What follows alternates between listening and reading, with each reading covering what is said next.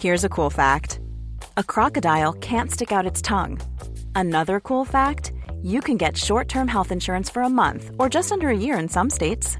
United Healthcare short term insurance plans are designed for people who are between jobs, coming off their parents' plan, or turning a side hustle into a full time gig. Underwritten by Golden Rule Insurance Company, they offer flexible, budget friendly coverage with access to a nationwide network of doctors and hospitals. Get more cool facts about United Healthcare short term plans at uh1.com. Le Steam Deck OLED, est-ce que c'est bien? Est-ce que Sony veut faire moins de jeux services que prévu? Est-ce que l'Indie World vaut la peine? C'est tout de suite dans le rendez-vous jeu.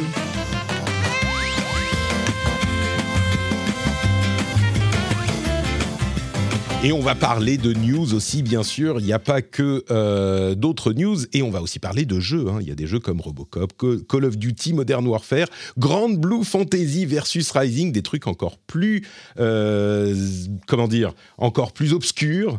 Euh, si vous connaissez Under Night in Birth, ben on va en parler également. Mais aussi The Finals, Astral Ascent, World of Warcraft, plein de trucs. Et si on fait ça, si on peut faire ça, c'est grâce à vous, les nouveaux patriotes et les anciens patriotes qui s'unissent dans une famille dynamique et heureuse. Merci beaucoup à Naden, Colmet, Dage, Mick G, Baron, Jim, Ray, Great RH, Dark Neo Wars, ça c'est un nom bien edgy comme il faut, et Steph Sinalco, le producteur de, de cet épisode. Merci à vous tous et à vous toutes. Je vous aime d'amour et j'aime également d'amour. Alors je me permettrai de le dire à Jika, peut-être un petit peu moins à Maxime parce que je ne sais pas si euh, si c'est autorisé euh, de dire des choses comme ça. Mais Jika, toi et moi, c'est une grande histoire. Comment ça va? Bah écoute, euh, ça va, ça va, ça va bien. Et c'est marrant, tu sais, quand. En fait, j'écoutais l'émission de la semaine dernière quand tu as parlé pendant à peu près deux heures de la, de la, de la BlizzCon. Euh, en, fait, ça m'a rappelé des, vieux souvenirs quand, euh, bah, quand, quand on s'est rencontrés la première fois. Quand j'étais journaliste, c'est toi qui étais Pierre et qu'on était partis ensemble à la BlizzCon. C'est la seule BlizzCon que j'ai que fait d'ailleurs de, de toute ma carrière. Et c'était un, un, c'est vrai que c'est un, un souvenir absolument, absolument génial. Voilà. S'il y a des gens qui ont dit ouais c'était un peu long la partie BlizzCon, un peu machin bizarre, tout ça, ce que je comprends et je l'avoue on- complètement. on mais sent que tu avais, t'avais beaucoup de choses sur le cœur à dire. Tu avais beaucoup de vrai. choses. euh, Non, et puis c'est c'est surtout, tu vois, ça fait partie de notre histoire à tous finalement. Enfin, presque tous visiblement si on entend les retours. Maxime, euh, est-ce que toi, alors deux questions, est-ce que d'une part, je peux dire que, qu'est-ce que je disais, que j'aime les gens d'amour, que je t'aime, que c'est une histoire d'amour Je ne le ferai pas sans ton, ton autorisation. Et d'autre part, euh, est-ce que tu as, euh, tu voudrais parler encore une heure de plus de la BlizzCon Je ne pense pas. Ah, Alors, on le fera pas. Toi, tu disais que ça faisait partie de notre histoire à tous. Moi, pas tellement. Les jeux Blizzard, j'ai arrêté à Warcraft 3, donc ça, Ah, tu vois, ça les, gens sont soulagés là. Les gens qui écoutent se disent OK, on va pas avoir deux semaines de suite. Ouf, tout va bien. Euh, tout va bien, mais mine de rien, tout va bien. Je te remercie beaucoup de m'avoir invité, Patrick. Très grand plaisir de recevoir le Von Yaourt dans l'émission à chaque fois. Très heureux de vous avoir. Euh, bah écoutez, on a un gros programme aujourd'hui. Euh, avant de se lancer, je voudrais dire, alors l'after show. Pour les patriotes, je pense le faire en parlant de la vidéo de The Great Review que j'évoquerai dans l'émission, euh, parce que je trouve qu'elle est super bien. Il parle de toute l'histoire de Call of Duty, et on va en parler un tout petit peu, mais euh, je vous la mettrai surtout dans la newsletter et dans l'after show, parce que beaucoup d'entre vous l'ont vu. Elle a fait genre un million et demi de vues, alors qu'elle fait une heure et demie la vidéo en, en une semaine. Euh, et et j'ai des choses à dire dessus. Donc je ferai pas un react, mais enfin un petit, un- une petite réponse euh, sur la manière dont il traite le côté business de, tout ça, parce que je trouve que autant il fait un storytelling incroyable, autant le côté business et le côté Bobby Kotick est pas, est pas super bien traité de mon point de vue, mais il prend un point de vue différent. Je ferai ça tout à l'heure.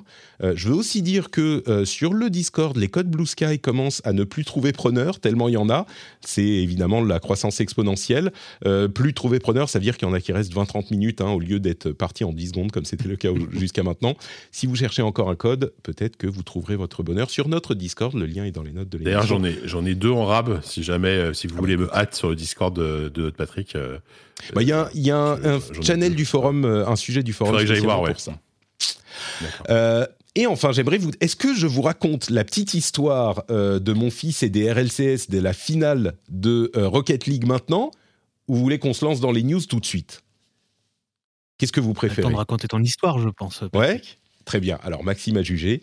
Euh, comme vous le saviez, peut-être, euh, mon fils a encore été malade cette semaine. Là, c'est bon, il est à la crèche, mais il, Il a vomi deux fois ces deux derniers jours. Euh, donc on l'a gardé évidemment à la maison avec sa sœur, donc c'était le chaos. Et à un moment, j'ai un meeting pro, un truc important, enfin un truc que je devais faire. Et euh, je lui dis, euh, il regarde généralement des dessins animés sur la, enfin des trucs Apple TV, des trucs Netflix, tout ça. Et là, je me dis, il aime bien, il aime bien Rocket League. Et donc, relatif au rendez-vous jeu, je vais le mettre devant la finale de Rocket League. RLCS qui a eu lieu il y a 2-3 mois, la finale de Rocket League qui voit un petit peu, parce que lui quand il joue à Rocket League, bon il a 5 ans, hein, donc euh, il accélère tout le temps. Et moi je lui dis non mais attends, faut te placer par rapport à la balle, faut machin, mais bon après je le laisse jouer, je suis pas trop chiant non plus. Et, euh, et donc je le mets devant la finale des RLCS. Et il regarde la finale, il adore évidemment, sauf que la finale c'est Team Vitality et BDS. Et lui, il regarde ce truc et il dit Ah Je lui dis donc là, tu vois, il y a une équipe, elle s'appelle euh, BDS et l'autre, elle s'appelle Vitality. Et les Vitality commencent à gagner parce qu'ils ont écrabouillé euh, BDS sur la finale. Je crois qu'ils ont BDS, ils ont dû marquer deux buts ou un truc du genre sur les, sur les quatre matchs. Et Vitality, ils sont orange. Et il me dit Ouais, Vitality, c'est mon équipe préférée parce que ils sont orange et le orange, c'est ma deuxième couleur préférée après le rouge. Parce qu'il adore, lui, sa couleur préférée, c'est le rouge. Donc forcément, il adore Team Vitality. Ok, bon, très bien. Le match se termine, enfin la finale se termine, il regarde la remise de trophées, tout ça. Et puis après, mon meeting est terminé et il me dit, ah, je voudrais regarder un petit peu plus de Rocket League. Donc j'ai dit, bon, on peut regarder un autre truc. Et, et là, je me tourne vers la demi-finale. La demi-finale, pour ceux qui s'en souviennent, on avait parlé dans l'émission, la demi-finale, c'était l'équipe Vitality, donc, qui a accédé en finale, et Carmine. L'équipe de Kameto, enfin de, notamment de Kameto, dont je vous parle régulièrement ici. Et là, drame, parce que il voit, il regarde la, demi-finale et il dit ah oui, bah moi mon équipe préférée euh, c'est Vitality. Et là je me retourne mais je vais mais je lui dis mais tu sais moi mon équipe préférée c'est la Carmine. Et bien sûr, parce que maintenant je connais la Carmine depuis à peu près six mois, donc évidemment je suis un fan de la première heure et je ne vis que pour eux. Et du coup, combat de, de, gentils, hein, genre est-ce que c'est la Carmine, est-ce que c'est Vitality qui va gagner? Combat, euh, pas fratricide, mais, mais de, tragédie grecque dans la famille. Et moi je savais, et lui il savait aussi, que euh, c'était Vitality qui allait gagner parce qu'il se retrouve en finale. Et on a vu donc cette, cette lente, euh, ce, combat difficile de la Carmine qui en plus avait quand même hyper bien joué dans cette demi-finale. Et il me dit, ah papa, ton équipe, là, ils ont bien joué, mais euh, là, c'est mon équipe qui a gagné, machin. Et donc, c'était euh, Carmine contre Vitality au sein de ma famille. C'était terrible. Voilà. Et malheureusement, bah, la Carmine a, perdu. Hein. C'était déjà écrit, ça pouvait pas changer. Le match a eu lieu il y a trois mois. Mais je lui ai expliqué quand même que si la Carmine avait gagné, ils avaient super bien joué, bah, ils auraient sans doute euh, battu BDS. Hein. C'était évident, vu comment ils étaient bons par rapport à Vitality, c'était dommage. Mais bon, il était content parce que son équipe orange avait gagné y a du travail à faire sur ce petit, hein, je vous dis. C'est juste une question de couleur. Hein. C'est juste une question de couleur. Mais Je crois que ça exemplifie bien la manière dont fonctionnent les, les fanitudes de. Euh, c'est ça. Les enfants, non, les, histoires de sport, tu vois. Ah oui, bien sûr, oui. Mm. C'est la couleur, c'est le, le, lieu, c'est tout ça.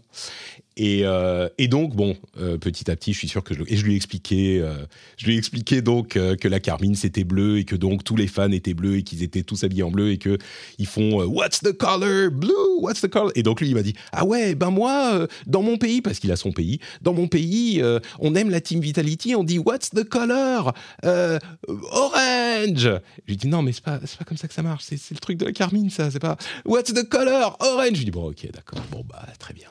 Ok, au moins il aura retenu un petit truc de la Carmine.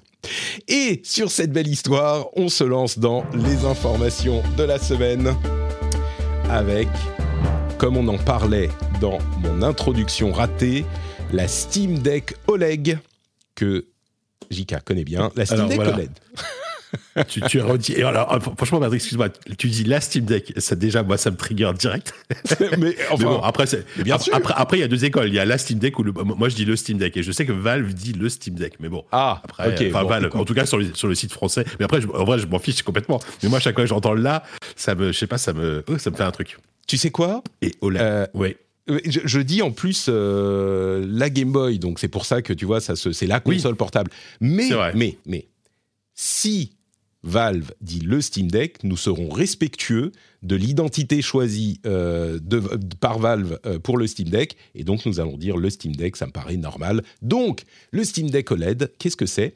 Eh bien, c'est une nouvelle version du Steam Deck, donc la- le PC console portable de Valve, qui est suffisamment différente euh, de l'original pour être meilleure, mais pas suffisamment différente pour être frustrante pour ceux qui l'ont euh, acheté, qui ont acheté la première. En fait, qu'est-ce qu'elle a? Pardon, qu'est-ce qu'il a?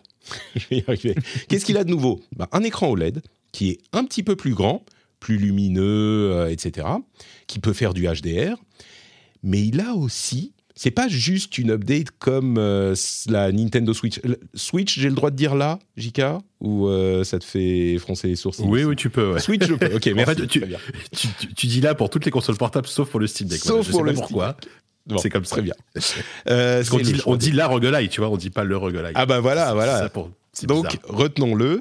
Euh, il elle n'a pas, il n'a pas que euh, l'écran plus grand. Il a aussi un processeur qui a une plus euh, petite finesse de gravure, ce qui veut dire que il chauffe moins. Il a aussi un système de, refroidis- de refroidissement amélioré, et donc il chauffe moins. Et donc les performances peuvent être un tout petit peu plus élevées, et la batterie est un tout petit peu dure un tout petit peu plus longtemps. Donc c'est vraiment euh, une version qui est un petit peu meilleure en tout, mais bon, si vous avez acheté un Steam Deck euh, d'ancienne génération, il n'y a aucune raison de euh, vous dire eh, je vais upgrader ou machin, à moins que vous passiez vraiment 20 heures par jour dessus. Et c'est une belle petite machine. Le truc, elle il est également 30 grammes plus léger sur 660, je crois, un truc du genre. Donc un tout petit poil plus léger. Il y a tout qui est mieux. Le seul truc qui est pas mieux et qui est moi euh, la raison pour laquelle finalement euh, j'ai fini par le laisser tomber, c'est sa taille. Il est quand même massif et euh, JK est là, ça lui fera plaisir. C'est cette raison qui fait que moi je lui préfère euh, le roguelike. Et je sais que beaucoup d'entre vous se poseront la question. Certains savent que ma préférence va à la Relou. roguelike Je vais arrêter parce que tu, tu vas me détester après.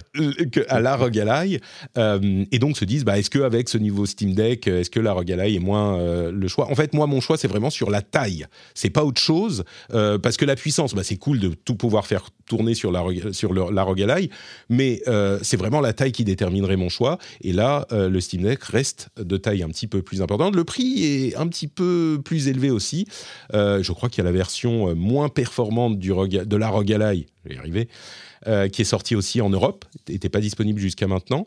Donc les frontières se floutent un tout petit poil, mais la question de, de la taille reste. Donc pour moi, euh, la roguelike reste le choix, euh, reste mon choix. Mais le Steam Deck est clairement meilleur dans cette version et un peu moins cher aussi. Je, je crois qu'au niveau du prix, la version la plus chère, c'est aussi parce qu'elle a un Tera de stockage. Ils ont Bien augmenté le stockage par rapport à, par rapport à la version d'avant où c'était bloqué, bloqué à 512. Là, il y a, là, il y y a une déclinaison 1 Tera. Et, euh, bah, après, c'est vraiment une. Je trouve que c'est marrant parce qu'ils ont, ils ont, été, euh, ils ont été malins et plutôt filous, Valve, parce que ça faisait des mois qu'ils répétaient dans les médias non, mais de toute façon, euh, il n'y aura pas de nouveau Steam Deck avant des années, etc. Mais ils disaient pas qu'il y aura pas de révision, tu vois. Et du Mhm. coup, alors, est-ce que- est-ce que les sorties des consoles concurrentes, bah, la Roguelike ou la, la Lenovo Legion, a accéléré le processus chez Valve en disant bon, on va peut-être balancer la, Steam Deck avant pour Noël pour essayer de, bah, de contrer un peu la concurrence, ce qui est, de bonne guerre. Hein. Euh, je sais pas, mais c'est vrai que du coup, cette version-là, elle, est vraiment arrivée, mais ça a été une surprise. Enfin, elle est arrivée vraiment par surprise. Personne s'y attendait pour le coup. hein. Elle sortait de nulle part et c'est effectivement une révision euh, plutôt qu'une vraie nouvelle version, ce qui fait que oui, ils ont été un petit peu filous.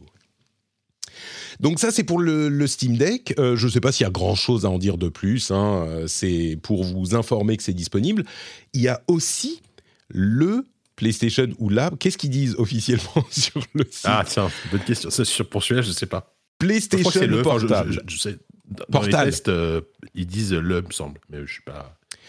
Le PlayStation Portal, on va dire, euh, qui est, c'est marrant, il, il se contorsionne un petit peu pour euh, donner le terme approprié.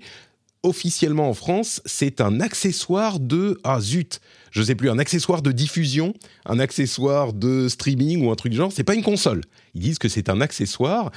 Et ce qui est vraiment marrant, c'est que euh, aujourd'hui, ils se contorsionnent dans tous les sens pour faire comprendre aux gens qu'on peut l'utiliser de n'importe où. Parce qu'ils ont été tellement prudents dans l'annonce du produit il y a quelques mois que tout le monde a l'impression qu'on ne peut l'utiliser qu'en Wi-Fi de chez soi, en connexion Wi-Fi directe à, euh, sur le même réseau Wi-Fi que la console. Or, ça n'est pas le cas. On peut l'utiliser même en connexion Wi-Fi partagée de son téléphone mobile. Et ça fonctionne plutôt bien à partir du moment, enfin ça dépend des conditions bien sûr, mais à partir du moment où on a une connexion à 5 mégabits par seconde, bah, on peut euh, faire tourner la, machine. Pour ceux qui ne se souviennent pas de ce que c'est exactement, c'est en fait un accessoire, puisque Sony ne l'appelle pas console, c'est un accessoire qui est en fait une manette coupée en deux avec un écran collé au milieu qui peut se connecter en streaming à votre console et pas au service de streaming dans le cloud de Sony, en tout cas pas à ce stade, mais qui peut se connecter à votre console pour streamer vos jeux depuis votre console au lieu que votre console ne les affiche sur la télé. Donc c'est simplement une manette avec un écran pour streamer les jeux, sauf que c'est pas juste de chez vous, vous pouvez aussi le faire de l'extérieur à partir du moment où vous avez une connexion à votre console. Ça marche plus ou moins bien en fonction de la connexion. Euh, le prix est un petit peu élevé, c'est 220 euros pour un accessoire comme ça. L'utilité par rapport à l'annonce euh, est, vraiment décuplée puisqu'on peut l'utiliser ailleurs aussi. Il faut quand même que notre console soit connectée chez nous, euh, etc mais ça fonctionne plutôt pas mal. Moi, je trouve que c'est un peu cher pour ce que ça fait. Contrairement à ce que je disais à l'annonce, euh, eh ben, j'ai l'impression qu'elle a clairement son public, clairement ses clients, la PlayStation Portal, et du coup, bah oui, elle va se vendre. Encore une fois, moi, je pense que ça fait un peu cher, mais il y a des gens que euh, pour qui ça répond à un besoin. Maxime, est-ce que ça répond à un besoin pour toi? Bah, pour moi, tu vois, tu as dit, euh, dit qu'ils avaient été prudents dans leur annoncement. Pour moi, ils ont été mauvais dans le marketing de l'objet. Parce que, quand même, pas expliquer la fonction principale qui est le remote play depuis n'importe où en ayant une double connexion Wi-Fi, donc chez soi, la PS5 d'ailleurs, hein, redisons, tu dis la console, mais c'est exclusivement la PS5, c'est pas la PS4. Tu as raison. Il me semble. Euh, le, la chose vraiment, c'est que sa vraie seule utilité, c'est de pouvoir euh, jouer à ses sauvegardes locales ailleurs que chez soi. quoi. C'est vraiment, euh, c'est vraiment un accessoire qui sert qu'à ça, parce qu'on aurait pu imaginer que pour 200 euros, je sais pas, il y ait une fonction de jeu local pour des jeux qu'on aurait euh, pré-téléchargés ou quelque chose comme ça, mais c'est même pas le cas, visiblement. Ce n'est que du remote, que du remote play, avec un écran qui semble faire l'unanimité contre lui, euh, avec assez peu de de fonctions euh, utiles en fait. Et euh, euh, tu dis que ça a un public, sans doute. Peut-être que ça aura un public PlayStation nomade qui prend les transports en commun, ce genre de choses. Mais comme de toute façon, euh, alors juste sur les, sur les transports en commun, je suis pas sûr parce que quand tu bouges, la connexion est pas assez stable. Oui, tu as raison. Tu sois... as raison. Faudrait, mm. faudrait passer par une très bonne connexion. Donc en fait, c'est même pas ça. C'est pour aller en vacances sur son lieu de villégiature sans transporter sa PS5. C'est ça la seule utilité en mm. fait. C'est un peu, c'est un peu étrange comme euh, comme outil, mais je doute pas qu'ils en vendront parce que il y a peut-être des gens qui se disent que ça va être une révolution et que peut-être que pour 200 euros ça ira. Mais de toute façon, j'ai toujours un, un souci, euh, non pas avec le concept, mais avec euh, l'utilité réelle que font les gens des, des objets nomades comme ça. Toi, Jika, par exemple, tu dois être très au courant. À, quel point les gens qui achètent euh, des consoles de jeux ou des PC, enfin des, des trucs comme l'Asus ROG le Steam Deck ou ça, combien en fait l'utilisent que depuis chez eux dans une autre pièce que celle où est la console? Parce que vraiment, c'est l'utilité que, que semble en avoir la majorité du public. Honnêtement, c'est pas, pas évident à, dire d'avoir, d'avoir un truc clair, mais euh, ce qu'on constate quand même, c'est que, en, tout cas, dans le cadre des roguelites et des Steam Deck, donc des consoles portables PC, euh, il y a un vrai gros usage aussi à la maison. Ça, c'est mhm. vrai. Parce que euh, les gens, très, très souvent, la cible de ce genre de console, c'est des gens euh, qui ont plutôt 30, 40 ans, qui sont dans la vie active, qui ont souvent une vie de famille, avec euh, un, une télé principale, un PC, etc. Et, et qui ont envie aussi de pouvoir jouer tranquillement pendant que les enfants jouent à la console sur la télé, regardent la télé, pendant, pendant que monsieur, madame regarde une série, peu importe. Donc, c'est vraiment un device en plus à la maison. Et ça, ça c'est un usage qui est quand même... Je sais pas si c'est l'usage principal, mais c'est un usage qui est quand même très, très présent. Du coup, euh, dans ce cas-là, effectivement, le portal a un intérêt pour, euh, pour, pour les joueurs de PlayStation qui, justement, euh, pendant, que, pendant que le fils regarde la, la, la, finale, la finale de Rocket League sur la télé, bah, papa, il, il, il, il, peut continuer sa, sa, sa partie de Spider-Man 2, tu vois. Et, c'est vraiment c'est vraiment l'usage que après il y a, y a, un usage évidemment à l'extérieur c'est évident euh, et dans ce cas-là le portal va quand même trouver effectivement vite ses limites là où là où un Steam Deck ou une Regueulaille euh, bah, permet de jouer à peu près n'importe où euh, et moi moi, moi justement la, sortie de ce portal ça m'a fait rappeler que l'application Remote Play existe déjà sur smartphone sur PC euh, et donc du coup je vais l'installer sur PC parce que je me dis mais pourquoi est-ce que je fais pas ça sur mon PC je pourrais jouer à Spider-Man 2 euh, sur mon PC pendant que ma femme elle regarde une série tu vois et c'est vrai que du coup, ça. Bah, on, l'a déjà dit en fait, on, l'a déjà dit par, le passé. C'est vrai que une, une, manette Bluetooth avec un téléphone fait plus ou moins la même chose. Alors là, il y a un confort d'utilisation qui est sans doute supérieur, c'est sûr.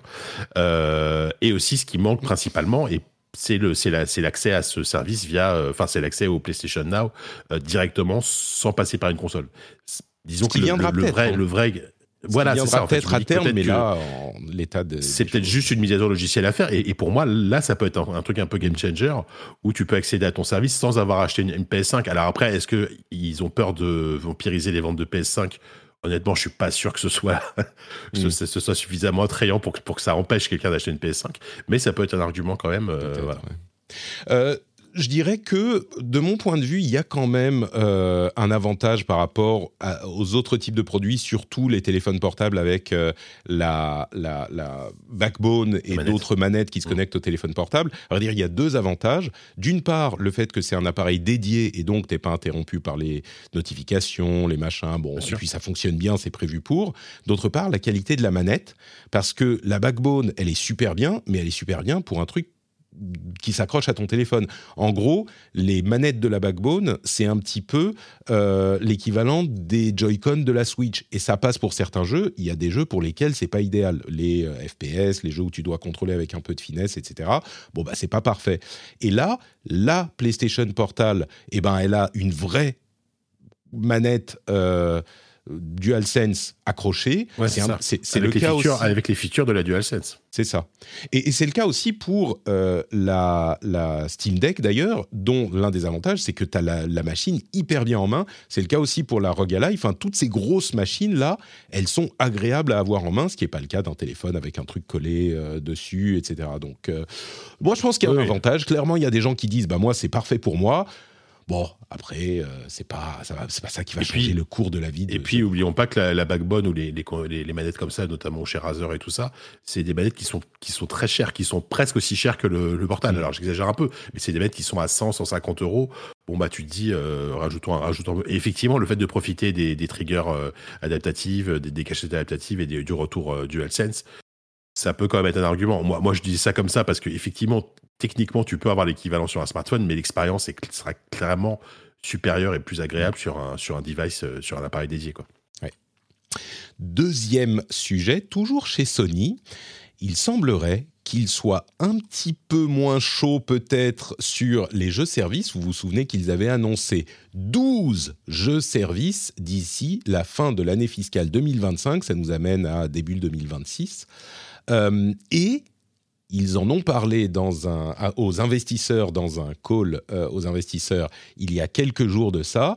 Ils sont passés de 12 à 6 jeux prévus pour 2026, enfin pour fin de l'année fiscale 2025. C'est intéressant de comprendre pourquoi, parce qu'on pourrait facilement se dire ah bah du coup euh, les jeux services c'est plus trop ça, la mode est passée ou ce genre de, de réflexion il y a peut-être un petit peu de ça qui euh, joue, c'est possible, mais leur logique à eux, celle qu'ils ont exposée aux euh, investisseurs en tout cas, c'est que en fait, ils ont, ils ont commencé à en développer 12, et puis ils ont commencé à les passer en revue, et ils se sont dit, hmm, il y en a peut-être qui sont pas aussi bien qu'on pensait à l'origine, et donc ils ne les abandonnent pas, en tout cas pas à ce stade, hein, ça viendra peut-être plus tard, et ils en retardent 6 pour en continuer le développement de six d'entre eux pour une sortie d'ici fin 2025. Euh, il reste plus énormément de temps d'ici fin 2025. Hein. Six jeux services sortis d'ici fin 2025. Alors si on avait eu 12, j'ose même pas imaginer. Euh, mais six jeux services en à peu près on va dire deux ans, un petit peu plus de deux ans. Ça fait beaucoup. Euh, mais ils veulent, selon eux, euh, se concentrer sur la qualité, s'assurer que les jeux soient utilisés et joués pendant très longtemps.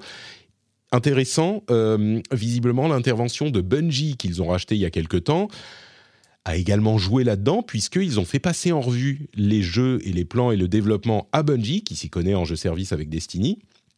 Ils ont dit ouais après ça on, a, dit on s'est dit qu'on allait retravailler un petit peu certains d'entre eux ce qui est pas plus mal hein, parce qu'on a vu plusieurs sociétés s'attaquer aux jeux services alors qu'ils n'avaient pas l'expertise ces, dernières années et ça a donné quelques catastrophes industrielles euh, donc peut-être que Sony est plus prudent. Je vous cache pas que je me demande s'il n'y a pas un petit peu aussi un petit peu moins d'appétence du côté de Sony euh, et de l'industrie pour les jeux services en se disant bon, euh, peut-être que on n'est pas, pas obligé d'y aller à 200% sur les jeux services, même si euh, Warner Brothers ont déclaré nous on est à fond sur les jeux services. C'est un petit peu genre NFT. Nous on adore euh, jeux services partout, on veut monétiser du début à la fin de la vie des jeux, machin. Et j'ai l'impression que Warner, Bros, ça sonne un petit peu plus comme euh, quelque chose que dit un CEO pour faire plaisir à ses investisseurs et à ses actionnaires. Euh, tous nos jeux seront des jeux services, tous nos jeux vont être monétisés euh, sur le long terme. voilà. Bon, Sony a l'air un peu plus prudent, même si c'est ce que disait Sony un petit peu. Pas tout à fait, mais il y a quelques mois. bonne chose, non, Maxime? Ils prennent leur temps, ils passent en revue, ils vont faire de la qualité ils vont être géniaux ces jeux. Alors oui. Oui, alors euh, moi je comprends beaucoup plus le point de vue Sony que le point de vue Warner, vu que tout simplement dans le contexte actuel de semi-crise économique du jeu vidéo, ça me paraîtrait extrêmement casse-gueule de rusher 12 jeux. Déjà, en sortir 6 dans les deux années prochaines, ça fait un jeu, un jeu service, un gros jeu service tous les 4 mois.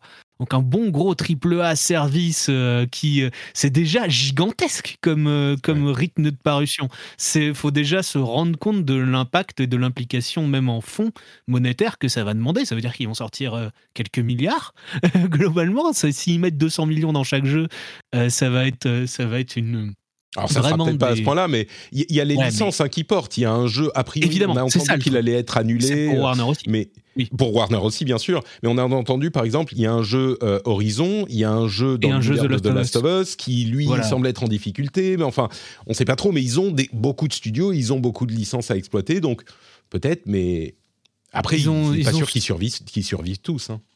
Ben oui, voilà, mais c'est ça, c'est ça le truc, parce que euh, s'ils si, font un... Bon, de toute façon, chez, Sony, les AAA, c'est déjà des, des jeux avec des budgets faramineux en centaines de millions de dollars. Donc, qu'ils en mettent deux fois plus pour faire un jeu-service qui, en théorie, serait plus rentable sur le long terme. Parce que, bon, le principe des jeux-services, euh, soyons clairs, c'est ça, hein, c'est d'avoir un cash flow constant euh, qui va bien au-delà du trimestre fiscal sur lequel tu sors ton jeu.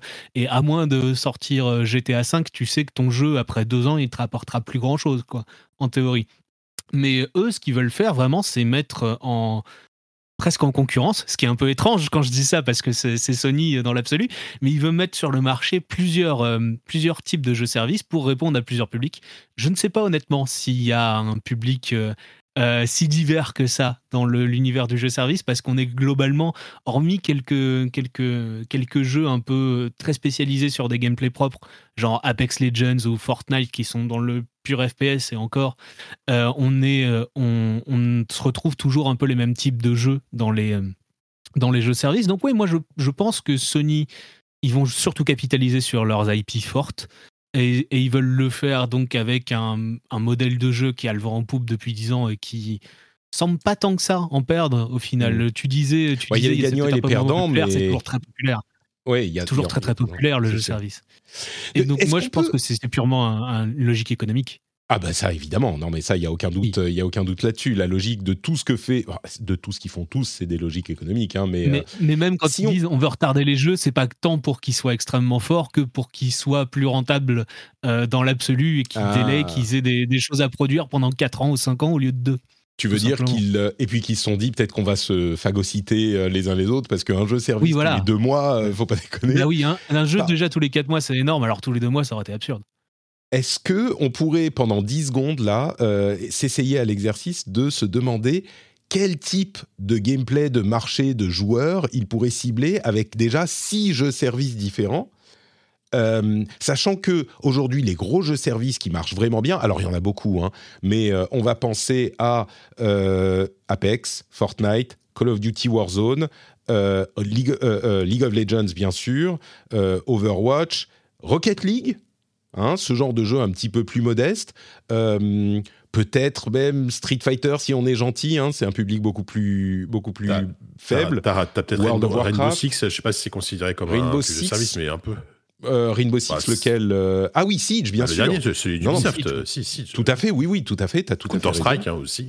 Counter Strike, ouais. Donc il y en a pas mal, mais est-ce que Sony ne pourrait pas amener des choses un petit peu Ensuite, si bah. on élargit le champ, on peut penser à plein de trucs. Hein. Il y a du, je pensais à Gran Turismo, mais du coup, on pourrait penser à Forza Horizon, par exemple. C'est un jeu service. Il est mis à jour constamment. Enfin, il y en a des tonnes et des tonnes, mais qu'est-ce qu'il pourrait proposer Sony qui serait intéressant Après, la, la, service? la force de Sony, c'est leurs univers et leurs licences. Euh, la force de Sony, c'est leur univers et leur licence. Et est-ce qu'ils arriveraient à mélanger leurs licences fortes avec un concept de jeu service? Et ça, moi, c'est la vraie interrogation que j'ai. Est-ce qu'un jeu service euh, dans l'univers de The Last of Us, ça peut marcher? Un jeu de survie, par exemple. Ah, tout peut marcher. Euh, tu vois. faire. Hein. non, mais oui, mais il faut. Est-ce que ça, est-ce que, est que ça peut être intéressant En fait, moi, un truc genre The Division. Tu vois, The Division, ça a bien, ça a bien marché pendant longtemps. Pourquoi pas hein Ils sont pas tous obligés de détrôner Fortnite à, la limite, The Last of Us, c'est le seul univers de Sony dans lequel je verrais éventuellement un succès dans ce genre de jeu. Enfin, tu vois, j'ai Horizon Forbidden West, God of War. Ah, il pense à, euh, Horizon, on sait qu'il y en a un en développement. C'est un MMO, quoi. C'est un truc monumental. À moins que tu fasses quelque chose de différent mm. dans cet univers, tu fais que, euh, je sais pas, des, courses à dos de, robots et tu fais que ça. Ok, très bien. Mais si tu fais non, mais l'univers il faut faire un jeu à la Valheim, tu vois, ce genre de truc, ouais. Oh, mais c'est énorme. Euh, je sais pas si tu peux gérer ça. Enfin, oui, tu peux forcément. Hmm. Un Monster Hunter Live dans l'univers de Horizon, par exemple, on nous dit pourquoi pas. C'est vrai. Oui, ça, ça, oui, clairement, ça aurait du sens. Enfin, oui, ça, ça aurait clairement du sens. Après, c'est vrai qu'ils sont tellement, euh, enfin, dans, ils sont tellement, ils ont tellement un ADN de, de jeu solo, tu vois. Euh, c'est ça en fait que, j'ai du mal à, voir, c'est-à-dire qu'arriver à changer son ADN à ce point-là euh, pour arriver à proposer 6 jeux services, encore une fois 6, c'est vrai que même 12 déjà c'était délirant, mais même 6 c'est énorme. Euh, t'as as raison, as raison Maxime quoi. Et puis il y a un risque de saturation évident quoi. Et le, enfin le truc, le truc c'est que c'est pas l'ADN de Sony qui doit changer, c'est l'ADN de chacun des studios. Parce que, encore une fois, on l'a dit, hein, on a vu ce que ça a donné par ailleurs. C'est pas impossible. Il y a plein de studios qui ont sorti des jeux. Tu dis, mais enfin, qu'est-ce qu'ils viennent s'aventurer sur ce genre de territoire? Et au final, c'était des résultats vraiment probants. Et si tu as bien retenu les leçons de euh, Avengers, euh, de je sais plus quels autres jeux services se sont cassés la gueule euh, avant même d'être sortis, bon, tu, peux peut-être sortir quelque chose, mais c'est sûr que c'est compliqué. Quoi. Mm. Ouais, c'est sûr. Mais, Ouais, bon, écoutez, on verra. non, mais je, j'arrive pas. Et puis tu vois, je me dis là, tu vois, Spider-Man 2, ils en ont vendu combien? Je sais pas combien ils sont, mais c'est un, un, succès monstrueux. Et euh, est-ce que, est-ce qu'au final, dans, dans, deux ans, trois ans, ils, vont se, ils vont se dire, on a perdu tellement d'argent avec ces jeux services qui ne, qui, dont, dont peut-être un est rentable et encore. Mais tu vois, ce, en, fait, ce genre de move, j'ai l'impression que c'est, c'est un, un, cycle perpétuel. C'est-à-dire qu'ils ils vont sortir dans un truc sans doute déjà où c'est déjà trop tard, ils vont y aller à fond, ils vont perdre de l'argent, au final il, va se passer quoi? Des studios vont fermer, ils vont licencier des gens et, ils vont revenir finalement à ce qu'ils savent faire des, jeux solo euh, des jeux solo bien foutus quoi. Euh, non mais ils vont pas arrêter de faire des jeux solo et, qu'on a déjà vu ça. Oui, bien sûr. alors, il y a plusieurs choses. D'une part, ils vont pas arrêter de faire des jeux solo. C'est évident, c'est leur, l'un de leurs piliers, ils vont pas s'arrêter. D'autre part, euh, parmi ces jeux-là, il suffit qu'il y ait un ou deux jeux qui fonctionnent, même sur les 12, et s'ils fonctionnent vraiment bien, ou alors deux ou trois qui fonctionnent correctement, on peut imaginer plein de trucs, des trucs de musique, enfin je sais pas, des, trucs de, euh, de puzzle, des trucs à la euh, Fall Guys, enfin il y a plein d'idées possibles. Euh, et, et, il suffit qu'il y en ait un ou deux qui fonctionnent super bien, et tous les autres sont rentabilisés, tu vois. Donc, je comprends qu'il. C'est vrai qu'un finalement un, un, jeu service, c'est pas forcément un gros triple A qui coûte énormément d'argent à faire.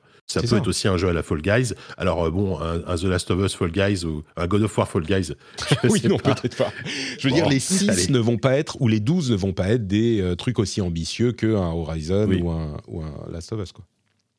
Et il y a aussi le jeu de. N'oublions pas qu'il y a Marathon chez Bungie qui est en développement, qui a priori va être un jeu de service. Tout à fait. Euh, Tout à fait. Voilà. Indie World, on a eu droit à un Indie World chez Nintendo. Euh, Ah, je, sens que tu vas encore être méchant sur les jeux indés. Écoute, non, pas sur les jeux indés. Généralement, un indie world comme ça, c'est cool. C'est sympa, il y a des trucs à voir, il y a des trucs à dire. Là, on était tellement dans l'indie worldery de, de, de, de, de l'indie. En fait, j'ai mis dans mon, dans mon, mon document de notes, c'est Indie World, The Game, The Showcase. Ça va tellement à fond dans l'indie world.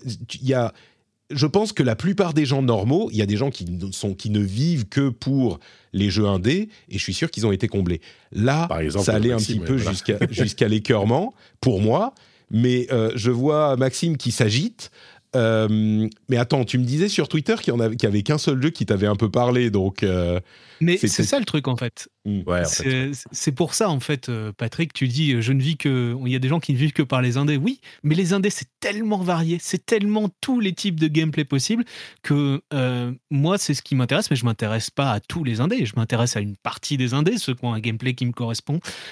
mais par exemple les jeux de les jeux de de, comme j'en ai vu là, d'exploration, euh, tu sais, euh, très très chill où il y a, y a, rien à faire, euh, juste à avoir des beaux paysages. Ces trucs-là, ça me parle absolument pas, mais je suis content qu'ils aient un spot, qu'ils aient un spot grand public très médiatisé comme le Nintendo Indie Worlds pour pouvoir au moins faire leur promotion en n'étant pas dans les dans les tunnels d'indé euh, où il y en a 200 à la suite des trailers qu'on voit pendant le non triple A euh, qui existe aujourd'hui, tout ça. Là, moi, je suis content de voir, euh, de voir Nintendo faire des Nintendo Indies où tu as 10 jeux et même s'il y en a un ou deux qui t'intéressent euh, dans l'absolu dessus, bah, tu auras vu au moins un pan de la production indé, euh, tu auras pu voir euh, ce qui se fait à peu près dans la diversité des genres. Et c'est un peu autre chose que le, jeu AAA où on te resserre à peu près tout le temps le même, la même recette, hein, je, tiens à le dire. Alors franchement. du coup, voilà, moi j'ai un jeu qui m'a vraiment parlé et le reste, ça me va. Là où je suis d'accord avec, euh, avec les deux, c'est que, c'est que je, évidemment, bah, si, moi, sur, le, sur la variété du jeu indé, je peux être que d'accord avec toi. Mais par contre, ce qui m'a gêné avec cet Indie War, c'était quand même que T'as l'impression que par moment le jeu indé se résume à euh, soit un roguelite deck builder, soit un jeu euh, à la un jeu de, de, de, simulation de vie tout mm. mignon, tout chill, soit un walking simulator dans des beaux paysages. T'as l'impression qu'il y a trois genres de jeux différents. Et alors que effectivement le jeu indé c'est beaucoup plus varié que ça. Au final, tu vois, les, les, les roguelike deck builder, j'en ai ras-le-bol, quoi. Euh, et évidemment, il n'y avait pas que ça, mais il y en avait peut-être deux ou trois, quoi. C'est Sur bon, quoi. Hmm. Il y avait des trucs relativement originaux, mais euh, je sais pas. Bon, il y, a Shantae qui, je sais pas pourquoi je connais le nom Shantae qui est ressorti des euh, années 90 hein. ou 2000. Mais ça fait, ça fait 10 ans qu'ils l'ont ressuscité et que ça marche dans le dans l'univers indé. C'est des petits jeux de plateforme action euh, tout à fait recommandables et pas jamais miraculeux. Hmm. Et euh, ouais, c'est une vieille licence qu'ils ont qu'ils ont remise au goût du jour et honnêtement, ça fait partie maintenant des classiques de l'indé contemporain quoi. C'est ça. Il y avait un truc qui s'appelle Core Keeper. Alors là pour le coup, on est vraiment dans le dans le classique dans le classique indé euh, avec euh, des beaux graphismes. C'est du HD 2D presque, euh, très bien mm. éclairé avec de l'éclairage dynamique. On peut jouer à plusieurs et c'est un mélange entre dungeon crawler, j'ai l'impression, et tu construis ta, ta, base en plus. Bon, et c'est en multi, c'est ça a l'air sympathique.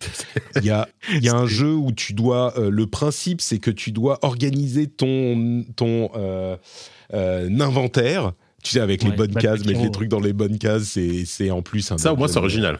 Ouais, mais tu vois, c'est une formule euh, deck, euh, deck, builder, pas deck builder, mais roguelite. Ouais, apparemment, il y a des cartes. Builder, tu vois. Il y a des, il y a des cartes et c'est un roguelite. Bon, bah voilà. Euh, et le truc, c'est que on dit ouais, les indés, c'est quand même plus original que les triple A, machin. Alors oui, si tu prends les 4-5 euh, gros triple A qui sortent dans l'année, effectivement, il y a des trucs qui se ressemblent souvent, mais même là, je suis pas d'accord, dans les triple A, il y a aussi des choses originales, euh, que tu puisses passer d'un euh, Zelda Tears of the Kingdom à Alan Wake 2, à Baldur's Gate, à, tu vois, il y a des trucs, c'est pas Enfin, je suis un petit peu cette année, frustré par cette. Cette année, c'est une année exceptionnelle sur les triple A, donc c'est vrai que. Ouais, mais. En termes de variété et de qualité, on est d'accord. Ok, bon, écoute. En tout cas, je trouve qu'il y a beaucoup d'indés qui se ressemblent aussi. Évidemment que l'espace des indés, c'est un espace qui existe pour explorer des trucs un petit peu différents avec moins d'enjeux, donc ça se fait. Mais je trouve ce jugement euh, sur les AAA un petit peu, euh, comment dire, méprisant. Je trouve qu'il n'est pas justifié. Mais bref, on n'est pas là sévère, mais c'est le mien, Patrick. tu, tu, après, après, totalement euh, justifié de, d'avoir ton jugement sur ce sujet. il faut aussi, je, je voulais ajouter un dernier truc, c'est que les indés en ce moment, bah, c'est, il y, y, a une crise dans le jeu vidéo global. Euh, les indés, ils en, ils en baffent parce que il y, a plein de jeux qui ne se vendent pas. Le nombre de bids de jeux indés qui ont été cette année qui ont été évoqués, c'est, voilà.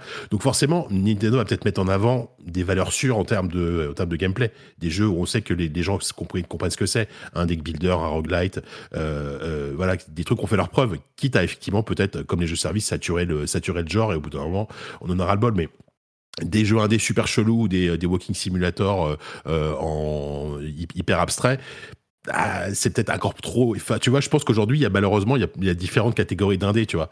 Donc, mm. euh, donc, donc, je peux comprendre aussi qu'ils aient misé sur des valeurs sûres, quoi. On reviendra un petit peu sur la crise du jeu vidéo plus tard, mais du coup, je te laisse la parole, Maxime. Qu'est-ce qui t'a parlé dans cette euh, indie world? Bah moi clairement c'est Blade Chimera et euh, je l'ai vu euh, dès les premières images parce que j'ai reconnu une partie de l'interface, une partie des effets visuels, le style graphique. C'est évidemment un, jeu du studio Team Ladybug qui est un studio japonais de jeux indés mais qui fait des indés euh, extrêmement intéressants parce qu'ils ont des concepts forts, ils ont des nouvelles idées.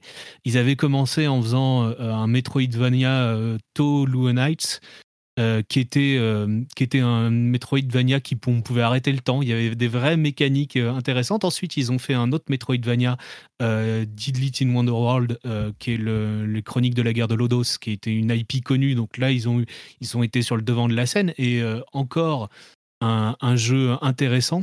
Et moi, c'est vraiment leur, euh, leur dernier donc en date qui s'appelle Drenus, qui est un shoot 'em up avec vraiment des concepts très originaux, euh, des systèmes d'énergie de bouclier euh, à moitié RPG. On choisit son équipement qui, se, qui est vraiment bien fait. J'avais pas vu ça dans un shmup avec autant d'idées depuis très longtemps.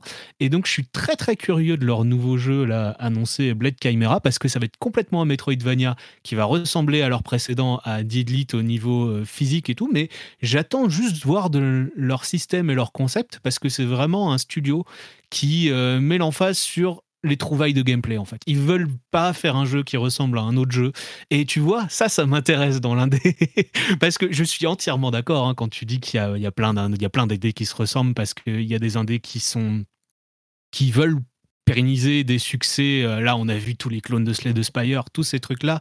Euh, évidemment, mais c'est logique parce que, comme tu disais, on est dans une crise économique et non seulement les jeux se vendent pas, mais surtout, et d'autant plus, il y a beaucoup de jeux qui ne se financent pas dans les indés. Il y en a, mais des centaines pour un jeu indé qui sort, il doit y en avoir 100 qui échouent juste à trouver des financements. Et euh, c'est vraiment euh, euh, pour ça, moi, que j'aime bien avoir cette petite bulle Nintendo Indie Worlds, parce qu'au moins, je sais que c'est des jeux finis qui vont sortir, qui vont avoir un intérêt. Et donc, tu te dis, bon, voilà, ça donne à peu près le paysage à venir de, de l'indé. Blade Chimera, Chimera, hein, en gros. Mm. Euh, est-ce qu'on est, il a été annoncé pour le printemps 2024. Donc, euh, on verra ça à ce moment. Effectivement, ça a l'air euh, intéressant au niveau du gameplay.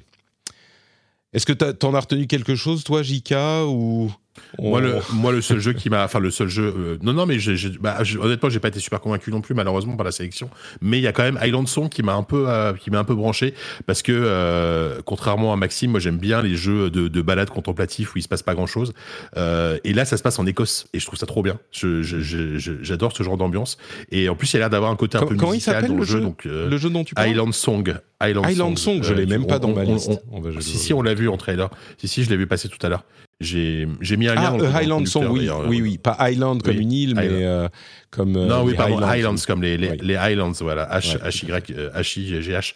Euh, donc c'est une sorte de jeu à la, un peu à la grille, tu vois. Souvenez-vous de ce jeu de plateforme avec qui se passe en Écosse. Il y a l'air d'avoir de la musique, enfin, y a, il y a l'air d'avoir un côté musical dans le sens où on va avancer en rythme avec de la musique. Enfin, voilà, c'est très mystérieux, mais je trouve ça déjà, je trouve que la proposition visuelle est, très, très, très, très sympa. Euh, je suis euh, donc je suis assez curieux sur celui-là et euh, plutôt, plutôt, plutôt, plutôt séduit par ce que j'ai vu. Sinon, oui, effectivement, bah voilà, à Outer Wilds, c'est sympa, mais il arrive en version, définitive. Mais bon, lui, c'est même, enfin, c'est un jeu AD, mais c'est le jeu AD, tu vois. Enfin, c'est plus besoin de présenter. C'est pas juste un jeu AD, c'est le meilleur jeu de ces 20 dernières années. Et ah, voilà, bah, tu vois, tu vois Patrick comme quoi. Et ah non, mais, donc, alors ok, je, je, voudrais préciser quelque chose sur ce que j'ai dit. Euh, non seulement j'aime beaucoup les jeux indés, mais en plus généralement j'aime beaucoup les euh, indie world. Je, les trou- je trouve que celui-ci spécifiquement a été un petit Non, peu moins convaincant, a été moins convaincant parce qu'il était, euh, il n'y avait pas de, euh, de, de- de morceaux qui sortaient du lot. On avait l'impression, effectivement, certains des jeux étaient, euh, bah, se ressemblaient, voilà. Euh, mais mais j'ai rien contre les jeux indés, hein, qu'on peut, qu'au contraire, au contraire, j'adore et je pense que c'est une partie essentielle de l'écosystème, que c'est un vivier à idées, que sans les jeux indés. Mais ce que, j'aime pas, c'est l'opposition entre les deux, comme si on ne pouvait trouver des choses bien que dans les jeux indés et que les AAA c'était toujours la même chose et que c'était répétitif et que c'était chiant. Alors qu'il y ait des gens qui aiment pas les gros AAA parce qu'ils utilisent des formules euh, établies parce que les enjeux financiers sont tellement importants ou les IP ou ce que c'est euh, que on peut pas se permettre de trop risquer. Oui, c'est clair, et ça veut dire que c'est pas forcément pour certains. Que les jeux indés puissent risquer plus, c'est évident, et donc peuvent faire des choses plus intéressantes à différents niveaux, narration, gameplay, plein de trucs. Mais ça veut pas dire que l'un est forcément bien et l'autre est forcément mal. Et les jeux indés, il y en a plein que j'adore. Enfin, euh, je vous parlais avec des trémolos dans la voix et des larmes dans les yeux de Cocoon il y a quelques semaines. Enfin, j'en parle tout le temps des jeux indés, donc. euh, on, on s'aime tous. tout le moi, monde je- est gentil. Tout le monde a, tout le monde a gagné. C'est l'école des fans avec moi. Je suis en train de faire mon top, enfin, je suis en train de faire évidemment mes, mes, mes petits top 10 de la fin de l'année, tu vois. et je, je pense qu'à la moitié quasiment, ce sera des jeux indés, tu vois, Mhm. sur, sur cette, sur cette, euh, sur ce top. Donc euh, voilà. Mais bon, à part, à part ça, ouais, euh, c'est vrai que bon, j'ai, déjà, ça dure. Faut, rappeler un truc, c'est que ça dure 20 minutes, donc c'est vraiment court. Mm. Donc et au moins, t'as de la curation. Comme tu disais, Maxime, c'est pas euh, les 50 jeux indés dans un tunnel au, dans, Ouais, dans le Summer Game Fest où c'est complètement, euh, complètement, ou même le Wholesome Direct, tu vois, où, Ouais. où, où c'est, une overdose. quoi, deux donc, heures de- euh, Voilà. Direct, c'est tous les mêmes jeux avec des grenouilles en plus, depuis deux ans. Enfin, Ah. je ne sais plus les différencier, c'est insupportable. Ah, mais voilà, c'est ce qu'on disait. C'est ce qu'on disait. Tout à fait. Donc voilà pour euh, nos trois news de la semaine. Je voudrais remercier encore une fois les gens qui soutiennent l'émission sur Patreon, patreon.com slash rdvjeux. Quand vous arrivez chez vous, ça fait cling. Je vous ai mis dans la tête que quand ça fait cling, vous allez voir sur patreon.com slash rdvjeux si ça vous intéresse de soutenir l'émission, de soutenir des gens que vous appréciez, des gens qui aiment les jeux indés et les triple A. hein. On a euh, des invités de tout type euh, qui viennent dans l'émission. Et vous allez voir qu'on défend parfois des sujets, euh, que, on vous fait découvrir des choses comme des jeux de combat un petit peu obscurs parfois, hein, vous allez voir. Euh, donc, pour permettre aux euh, gens qui font ce type de contenu, enfin pour me permettre de continuer à faire ce type de contenu, patreon.com slash rdvjeux. Merci à tous ceux et à toutes celles qui continuent à me soutenir. Many of us have those stubborn pounds that seem impossible to lose, no matter how good we eat or how hard we work out. My solution is PlushCare. PlushCare is a leading telehealth provider with doctors who are there for you day and night to partner with you in your weight loss journey. They can prescribe FDA-approved weight loss medications like Wagovi and Zepbound for those who qualify. Plus, they accept most insurance plans. To get started, visit plushcare.com slash weight loss. That's plushcare.com slash weight loss. I'm Sandra, and I'm just the professional your small business was looking for. But you didn't hire me because you didn't use LinkedIn jobs. LinkedIn has professionals you can't find anywhere else, including those who aren't actively looking for a new job but might be open to the perfect role, like me. In a given month, over 70% of LinkedIn users don't visit other leading job sites. So if you're not looking on LinkedIn, you'll miss out on great candidates like Sandra. Start hiring professionals like a professional. Post your free job on linkedin.com/people today.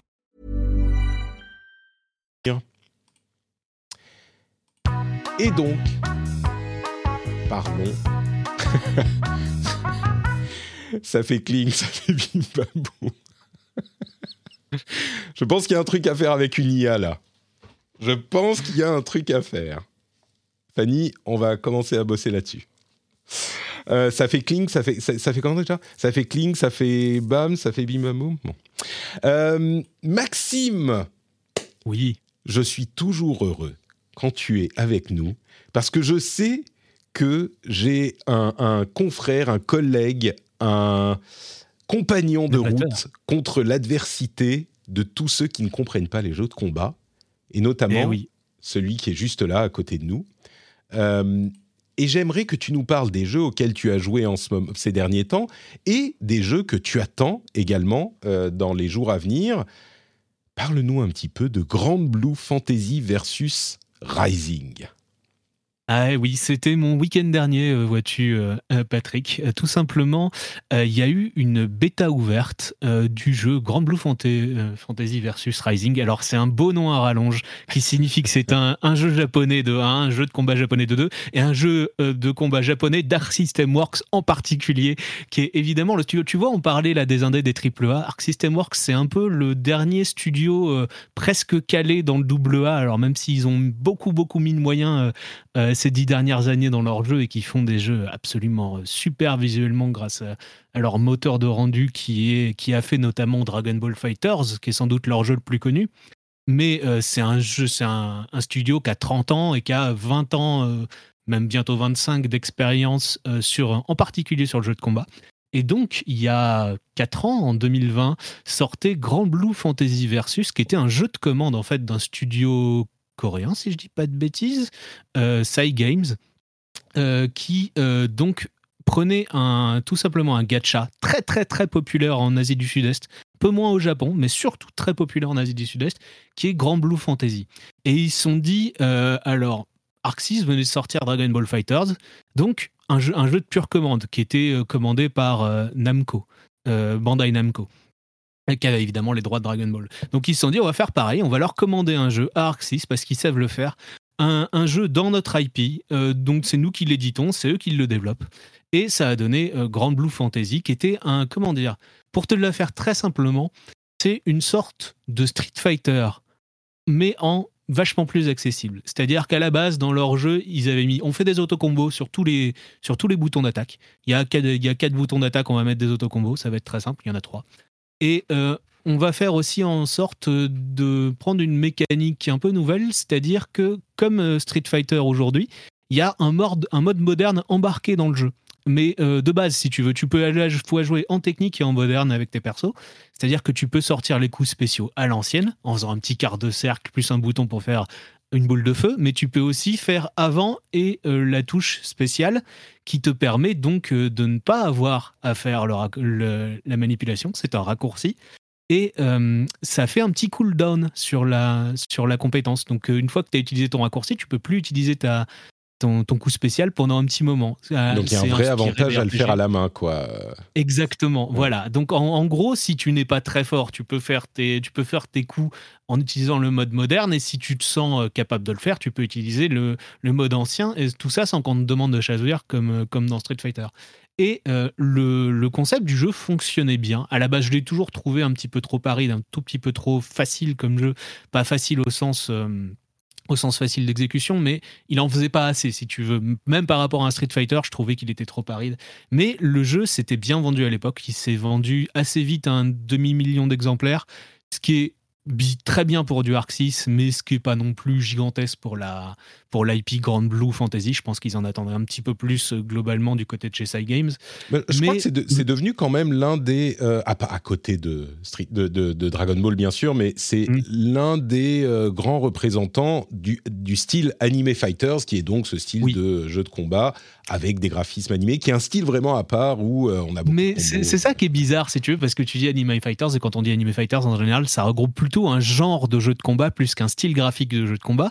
Et si tu veux, il n'est pas vraiment dans l'anime fighter Grand Blue Fantasy. C'est vraiment un jeu classique mais avec, euh, des, avec plein de velléités modernes euh, d'accessibilité qui en font une sorte d'hybride assez intéressant. Et donc là, il y a une nouvelle version qui, est, qui va sortir le 14 décembre sur PS4, euh, PS5 et PC.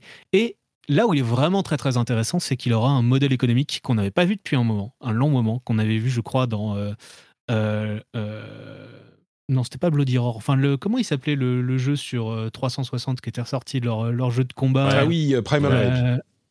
Primal Rage. Ouais, voilà. Non, c'est pas ça, c'est pas Primal. Non, non, je crois bah, c'est Bloody Roar alors. Oui, c'est Bloody Roar. Alors, oui, voilà, c'est ça. Mais du coup, il, est, il, était, il était ressorti. Ah, le truc avec. Donc, ah, mais non, pas, pas, non, non, non, Le jeu qui était euh. Le truc avec Combo Breaker. Oui, exactement. Killer Instinct. Killer Merci Instinct. Killer Instinct. J'avais oublié le nom de Killer Instinct. Je ne connais que ça. Et euh, du coup, en fait, la Grand Blue Fantasy versus Rising va sortir dans une version payante avec tous les, tous les personnages où tu as accès à tout, et une version gratuite avec une rotation de personnages euh, tous les mois ou toutes les semaines, je sais plus, où tu auras euh, le perso de base qui est Gron, qui est le Ryu du jeu, et tu auras trois autres personnages. gratuit sur un roster de 25 ou bientôt 30.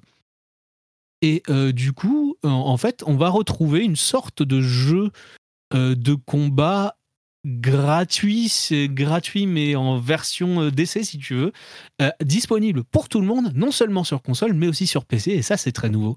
Et c'est une chose qu'on n'avait pas vue, qu'on attend notamment de la part de Riot pour Project L, on se dit ils vont forcément faire un modèle économique à la League of Legends avec une partie d'essai gratuite euh, pour que tout le monde y joue.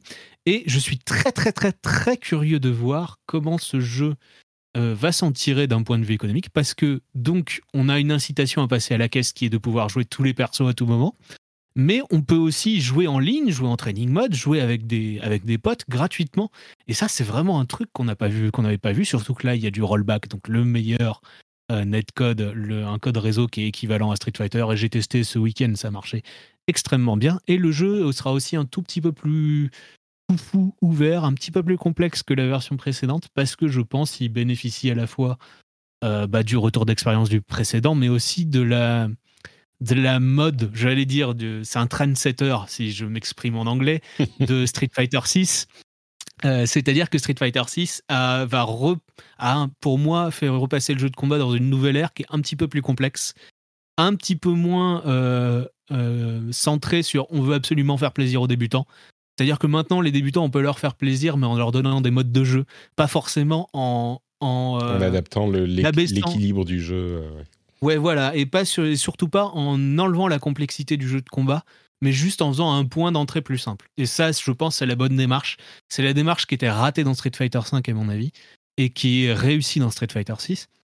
Et je pense que là, on va rentrer dans une nouvelle ère de jeux, de, jeux de combat qui redeviennent un petit peu plus complexes. Et Grand Blue Fantasy euh, versus Rising va en être un petit, un petit à son niveau porte-étendard, parce qu'il va passer d'un jeu très sec, très aride à un jeu un petit peu plus, un petit peu plus complexe, un petit peu plus ouvert.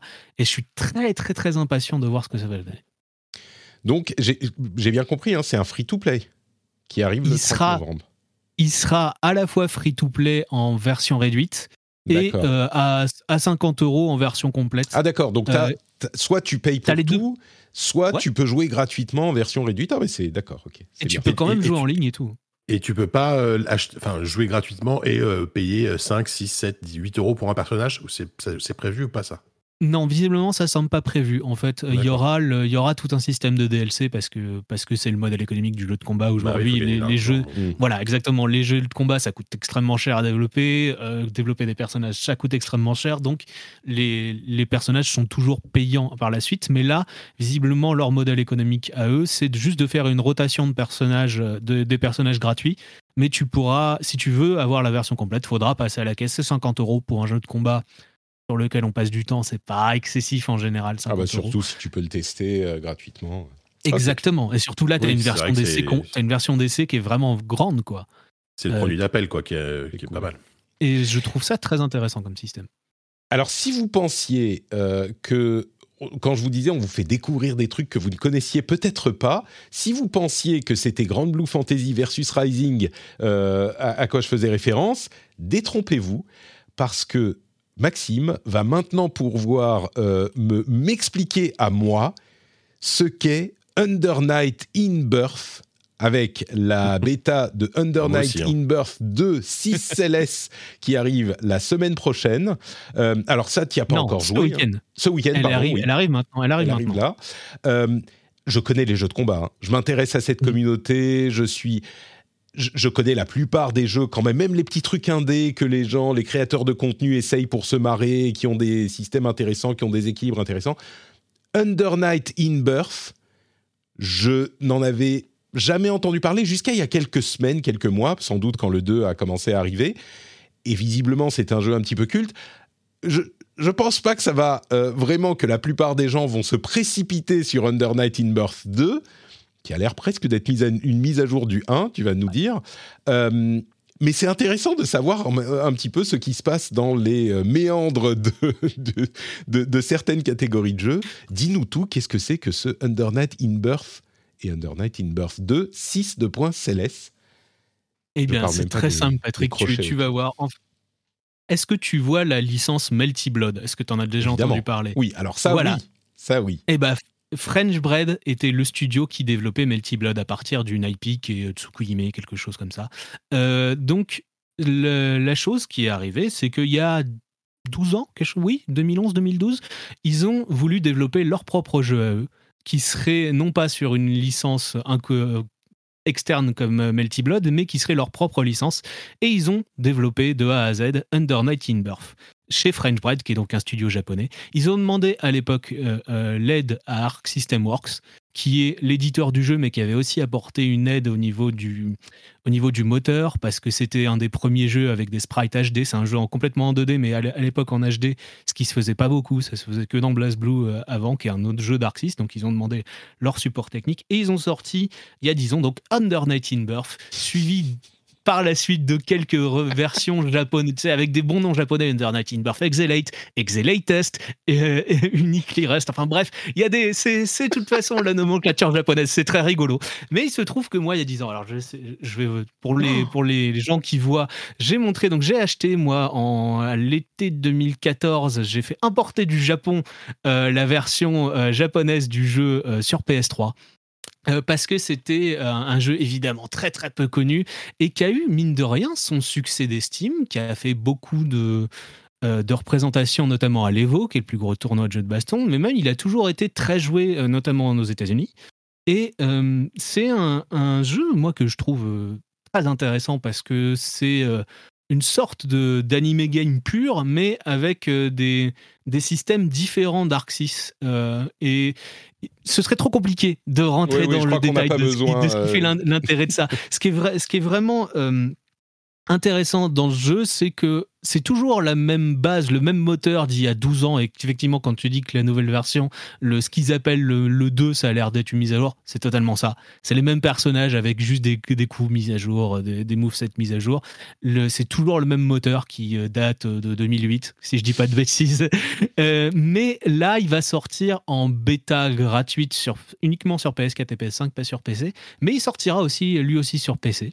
Euh, en janvier, le 24 janvier, le 25 janvier, quelque chose comme ça. Alors ça, c'est un truc. Il sort effectivement euh, le 25. Tekken 8 sort le 26. Oui, mais Tekken 8 va faire un four, hein. c'est pas grave. Tekken 8 va se faire éclater par Under Night in Birth. non, ils savent, ils savent tout simplement que c'est pas du tout le même public en fait. Le public, le public du jeu de baston 3D est euh, assez peu pour eux avec le, le public du jeu de baston 2D. Et là, euh, c'est vraiment un jeu. Mais j'ai été très étonné de le voir à la Paris Games Week. Il était sur le stand Arc System, et ils avaient ramené leur, euh, le, le, directeur du jeu, qui s'appelle Camonet, qui est connu sur, euh, sur Twitter parce qu'il participe beaucoup à la vie du jeu sur les réseaux. Et le, et il, il, a dit j'ai adoré mon voyage en France parce qu'il y a plein de gens qui connaissaient mon jeu. J'ai rencontré plein de fans et c'est vrai, moi je, faisais partie des quelques dizaines de fous qui avaient donc euh, acheté le jeu il y a, il 9 ans en import euh, japonais. Tu allais euh, été lui faire signer? Non, je suis pas allé à la Paris Games Week, tout simplement. Ah. Donc, donc je suis pas allé lui faire signer, mais j'aurais bien aimé voir ça. Et je me dis, tu vois, ça fait encore la partie de la de l'ouverture sur un public un peu plus un peu plus large, mais médiatiquement, j'entends. C'est pas que le jeu va se vendre par centaines de milliers. Il y a aucune chance. Je suis pas convaincu, aucune. Effectivement. Soyons clairs. Mais il arrive à la fois à un moment charnière du jeu de baston où enfin on a tous les bons systèmes, euh, notamment le rollback, euh, donc qui est le, le code réseau le plus stable et le plus pérenne pour jouer à des jeux de combat ce sera la première version du jeu qui l'intègre. Donc ça, c'est vraiment important pour la vie du jeu sur la, durée. Maintenant, euh, sur un, qui, se fait sur Internet. Tu, même tu vois Street Fighter 6, là actuellement, la quasi-totalité des tournois, c'est des tournois en ligne. Hmm. Et, c'est, et ça on ne répétera jamais à quel point c'est important d'avoir un bon code réseau et euh, un jeu stable pour pouvoir euh, avoir juste des, des gens qui viennent, un flux permanent, une communauté qui se crée et qui reste, qui est pérenne. Et euh, moi, je trouve ça très très euh, intéressant d'avoir à la fois euh, là, dans un mois, le Grand Blue qui sort et le mois d'après, littéralement un mois et dix jours après, on a un autre jeu édité par Arc System Works. On va se retrouver dans une sorte de, de, de, de petit goulot d'étranglement, mais pas tant que ça, mais vraiment dans un moment où il va y avoir de la concurrence sur les jeux de combat. Et je suis intéressant de voir à quel point je, suis intéressé de voir à quel point ça va redynamiser un, un genre qui était ces dernières années, qui était juste représenté par quelques très gros jeux. Mm. Euh, et qui a eu assez peu de, au final de, de jeux plus petits qui sont venus euh, se s'intégrer. On a, ça, ça a vite disparu. Il y en a eu pas mal au début des années 2010 et ces dernières années, les jeux de combat c'était vraiment que des gros noms. C'était euh, Guilty Gear Strive, Dragon Ball Fighters, c'était Street Fighter, c'était Tekken et tous ces trucs-là. Il n'y a pas eu que de. Ce que j'aime, c'est que tu dis, ouais, c'est que des gros noms, Guilty Gear Strive, Guilty Gear Strive, machin. Et tu, tu vois, c'est des vois- trucs que les gens qui ne connaissent, qui sont pas dans cette communauté, ils vont dire, euh, ok, mais de quoi, de quoi tu parles? Tu vois, Euh, mais- Je, je t'aurais dit, tu m'aurais dit il y a 10 ans que Guilty Gear, Guilty Gear, c'est un gros nom, je t'aurais dit, je t'aurais rigolé au nez parce que je sais que ça se vendait à quelques dizaines de milliers d'exemplaires dans le monde. Mm. Mais Guilty Gear Strive, il s'est vendu à plus d'un million, peut-être 2 millions, quelque chose Ah comme ouais? ça bientôt. le C'est un jeu Band- C'est un jeu édité par Bandai Namco qui a eu des campagnes de pub, qui a eu un, un vrai soutien financier de la part de son éditeur. Et donc vraiment, euh, le- la chose, c'est que le, le, le jeu s'est beaucoup vendu. Ouais, ouais. Il a eu Ah ouais, il a eu un vrai succès millions, économique. un vrai il a dépassé le million. ouais, ouais. Je sais pas où il en est du, pour le deuxième million, mais je sais qu'il a dépassé le million Mm. d'unités vendues. Et euh, vraiment, donc tu vois, c'est plus quand je dis quand je parle d'Arc System Works, c'est plus un petit studio qui faisait des, des double A euh, vraiment euh, vraiment dans son coin à l'époque et dont il savait qu'il en vendrait 80 000 ou 100 000 exemplaires dans le monde. C'est plus ça. C'est maintenant aujourd'hui, c'est un c'est un partenaire commercial de Bandai Namco et d'autres éditeurs comme Cygames donc qui fait Grand Blue. C'est vraiment un faiseur euh, qui a un savoir-faire technique propre, qui fait des jeux magnifiques grâce à, son, à ses moteurs et qui vend grâce à ça, grâce au soutien d'autres éditeurs, en plus d'être lui-même l'éditeur donc de Under Night in Birth, qui va être un petit jeu dont je suis très curieux de voir s'il se vendra là encore à 30 000 exemplaires ou s'il arrivera euh, à plutôt plus. vers les 500 000. quoi. Voilà. Bah écoutez, on mettra dans la newsletter, je mettrai dans la newsletter les, les titres. Euh, si vous êtes curieux de voir vraiment comment ça s'écrit, tout sera dans la newsletter. Under Night in Birth 2, euh, y compris. On nous dit dans la chatroom qu'il y a ce 2,5 millions de joueurs sur Guilty Gear Strive, mais qu'il y a le Game Pass aussi, puisqu'il est dans le Game Pass. Donc euh, si vous voulez tester tout ça, vous, avez, vous n'avez que l'embarras du choix. On va revenir à des jeux un petit peu plus euh, grand public, peut-être, potentiellement. Euh, c'est pas tout de suite de Call of Duty Modern Warfare 3 dont on va parler, mais plutôt de Robocop Rogue City. Allez, Là, Allez. on revient dans le vrai, dans le dur. la Euh, subtilité là. Là, là, franchement, là, là, là, avec mes deux jeux, bah, je suis dans le, voilà, je suis dans la douceur, la subtilité, le, le truc un peu, un peu bas du front, vo- voire un peu beauf. Hein, je, je l'assume, hein, tu vois. Écoute, parle-nous de tes trucs Non. un peu beaufs, parle-nous de Rogue Alors. City. Je veux tout savoir. Ouais. En fait, Robocop, moi, c'est un jeu que j'attendais vraiment pour de vrai, euh, au premier degré, euh, parce que déjà, j'aime énormément euh, bah, les, les deux premiers films. hein. Bah, le, enfin, le premier film, c'est pour moi, c'est un, Chef-d'œuvre. c'est un, chef-d'œuvre, voilà. Oui, le, le disons. 2 et le, et le 2 et le 2, je trouve qu'il il, il démérite pas non plus. Et là, en fait, quand j'ai vu ce, ce jeu arriver, et, et en fait, des jeux Robocop, il n'y en avait pas eu depuis très longtemps. Il y en avait plus eu à l'époque euh, 8 bits, 16 bits, et puis après. euh, c'est puis globalement ça a toujours été un peu un peu un, peu nul. Euh, et là en même temps je l'attendais et en même temps le studio derrière euh, ce Robocop c'est un, jeu- un studio qui s'appelle Tayon Tayon, c'est un studio que, euh, que, globalement j'aime bien, mais qui se fait quand même souvent défoncer par la critique parce que bah, c'est un studio qui a pas de- thunes en fait et qui, qui, fait des jeux un peu cheap. Euh, leur précédent jeu, par exemple, c'est Terminator Resistance, qui est un FPS euh, qui est très cheap, qui, est, qui, a vraiment pas beaucoup de budget, mais qui, je trouve a plein de bonnes idées. C'est un jeu très sous côté, je trouve, Terminator Resistance. Là, en fait, ils reviennent avec Robocop. Déjà, euh, ils ont des moyens techniques qui sont quand même un peu supérieurs parce que le jeu, il tourne avec l'Unreal Engine 5. Donc déjà, c'est super propre. Je vais pas dire que c'est magnifique, mais c'est très propre en tout cas en termes de décor. Et surtout, euh, ce que j'aime avec ce studio, c'était déjà le cas en Terminator, et là c'est encore plus dans Robocop, c'est tu sens quand même un, profond respect et un, pro- un profond amour de, de, la licence de Robocop. Et ils font pas n'importe quoi avec, ils font un truc vraiment euh, très fidèle à l'esprit des deux premiers films. Euh, le, jeu est bourré d'humour noir et de choses comme ça. Alors c'est pas aussi aussi drôle et aussi réussi que dans no- notamment dans le premier film, mais c'est quand même très sympa. Donc c'est un FPS. Hein. Où on incarne Robocop. Euh, on est à Détroit, donc euh, on est dans le futur. Hein, je me souviens plus de quelle année c'est. Enfin, je pense que c'est le futur du passé maintenant. Euh, ça doit être 2020, un truc comme ça. Je ne sais plus. Ouais. Voilà. Et c'est et c'est et c'est vraiment le Détroit qu'ils ont bien reproduit de, de, Robocop 1 et 2, hyper sombre, avec avec dans la rue soit des drogués, soit des punks, soit des soit des des, des, junkies, souvent les deux. Hein, donc voilà. C'était Détroit comme aujourd'hui? Voilà. C'est voilà. Je pense. Je sais. J'ai jamais mis les pieds à Détroit, mais voilà. Et et donc là-dedans, c'est c'est en fait c'est c'est un, une sorte d'interconnexion de zones assez ouvertes où tu as souvent un objectif principal et des, objectifs secondaires.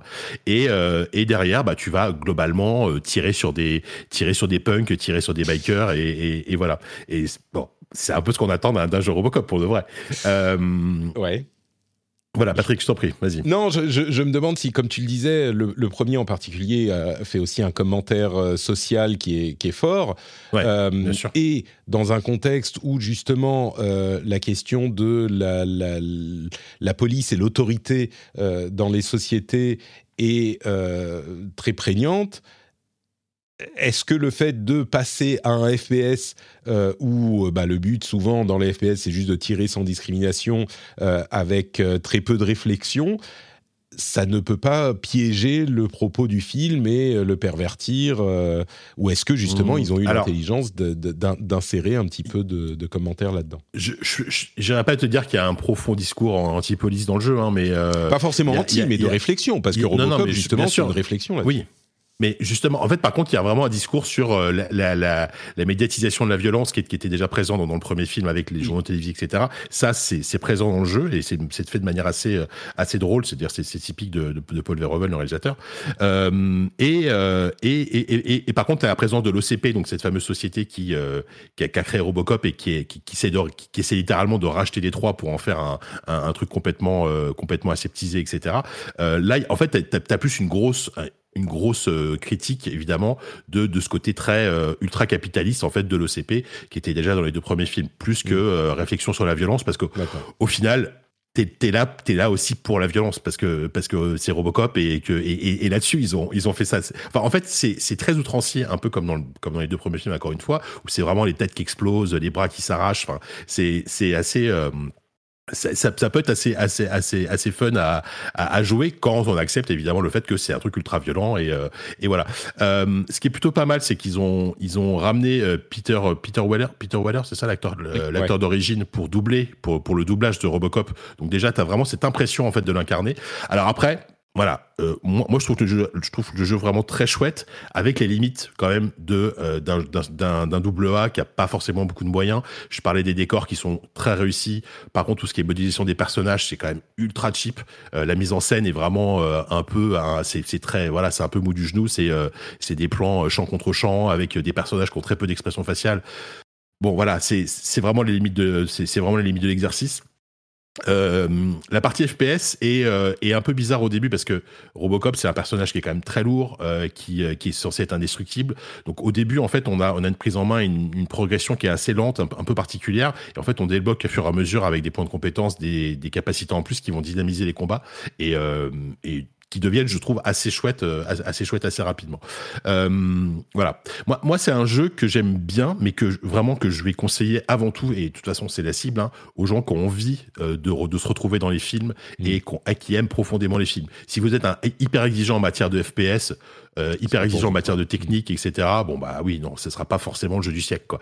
Euh, par contre, c'est ils ont réussi à retranscrire l'esprit du film, euh, d'avoir la sensation vraiment d'incarner ce personnage dans cet univers très spécifique. Euh, je trouve qu'ils ont fait un super taf. Et moi, je trouve que c'est un studio qui je pense que si on leur donne de plus en plus de moyens, ils peuvent faire des trucs super.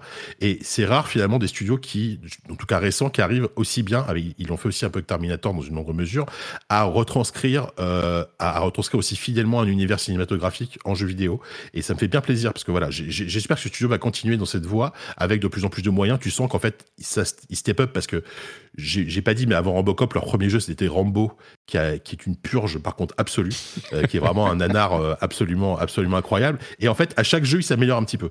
Et là, Robocop, euh, tu vois, c'est un jeu qui se prend des reviews assez bonnes, tu vois, globalement. Je, je connais pas le métacritique, mais tu vois, j'ai vu plein de tests passer en disant, franchement, on, on, pensait que ça allait être naze, mais en fait, c'est pas mal du tout, quoi.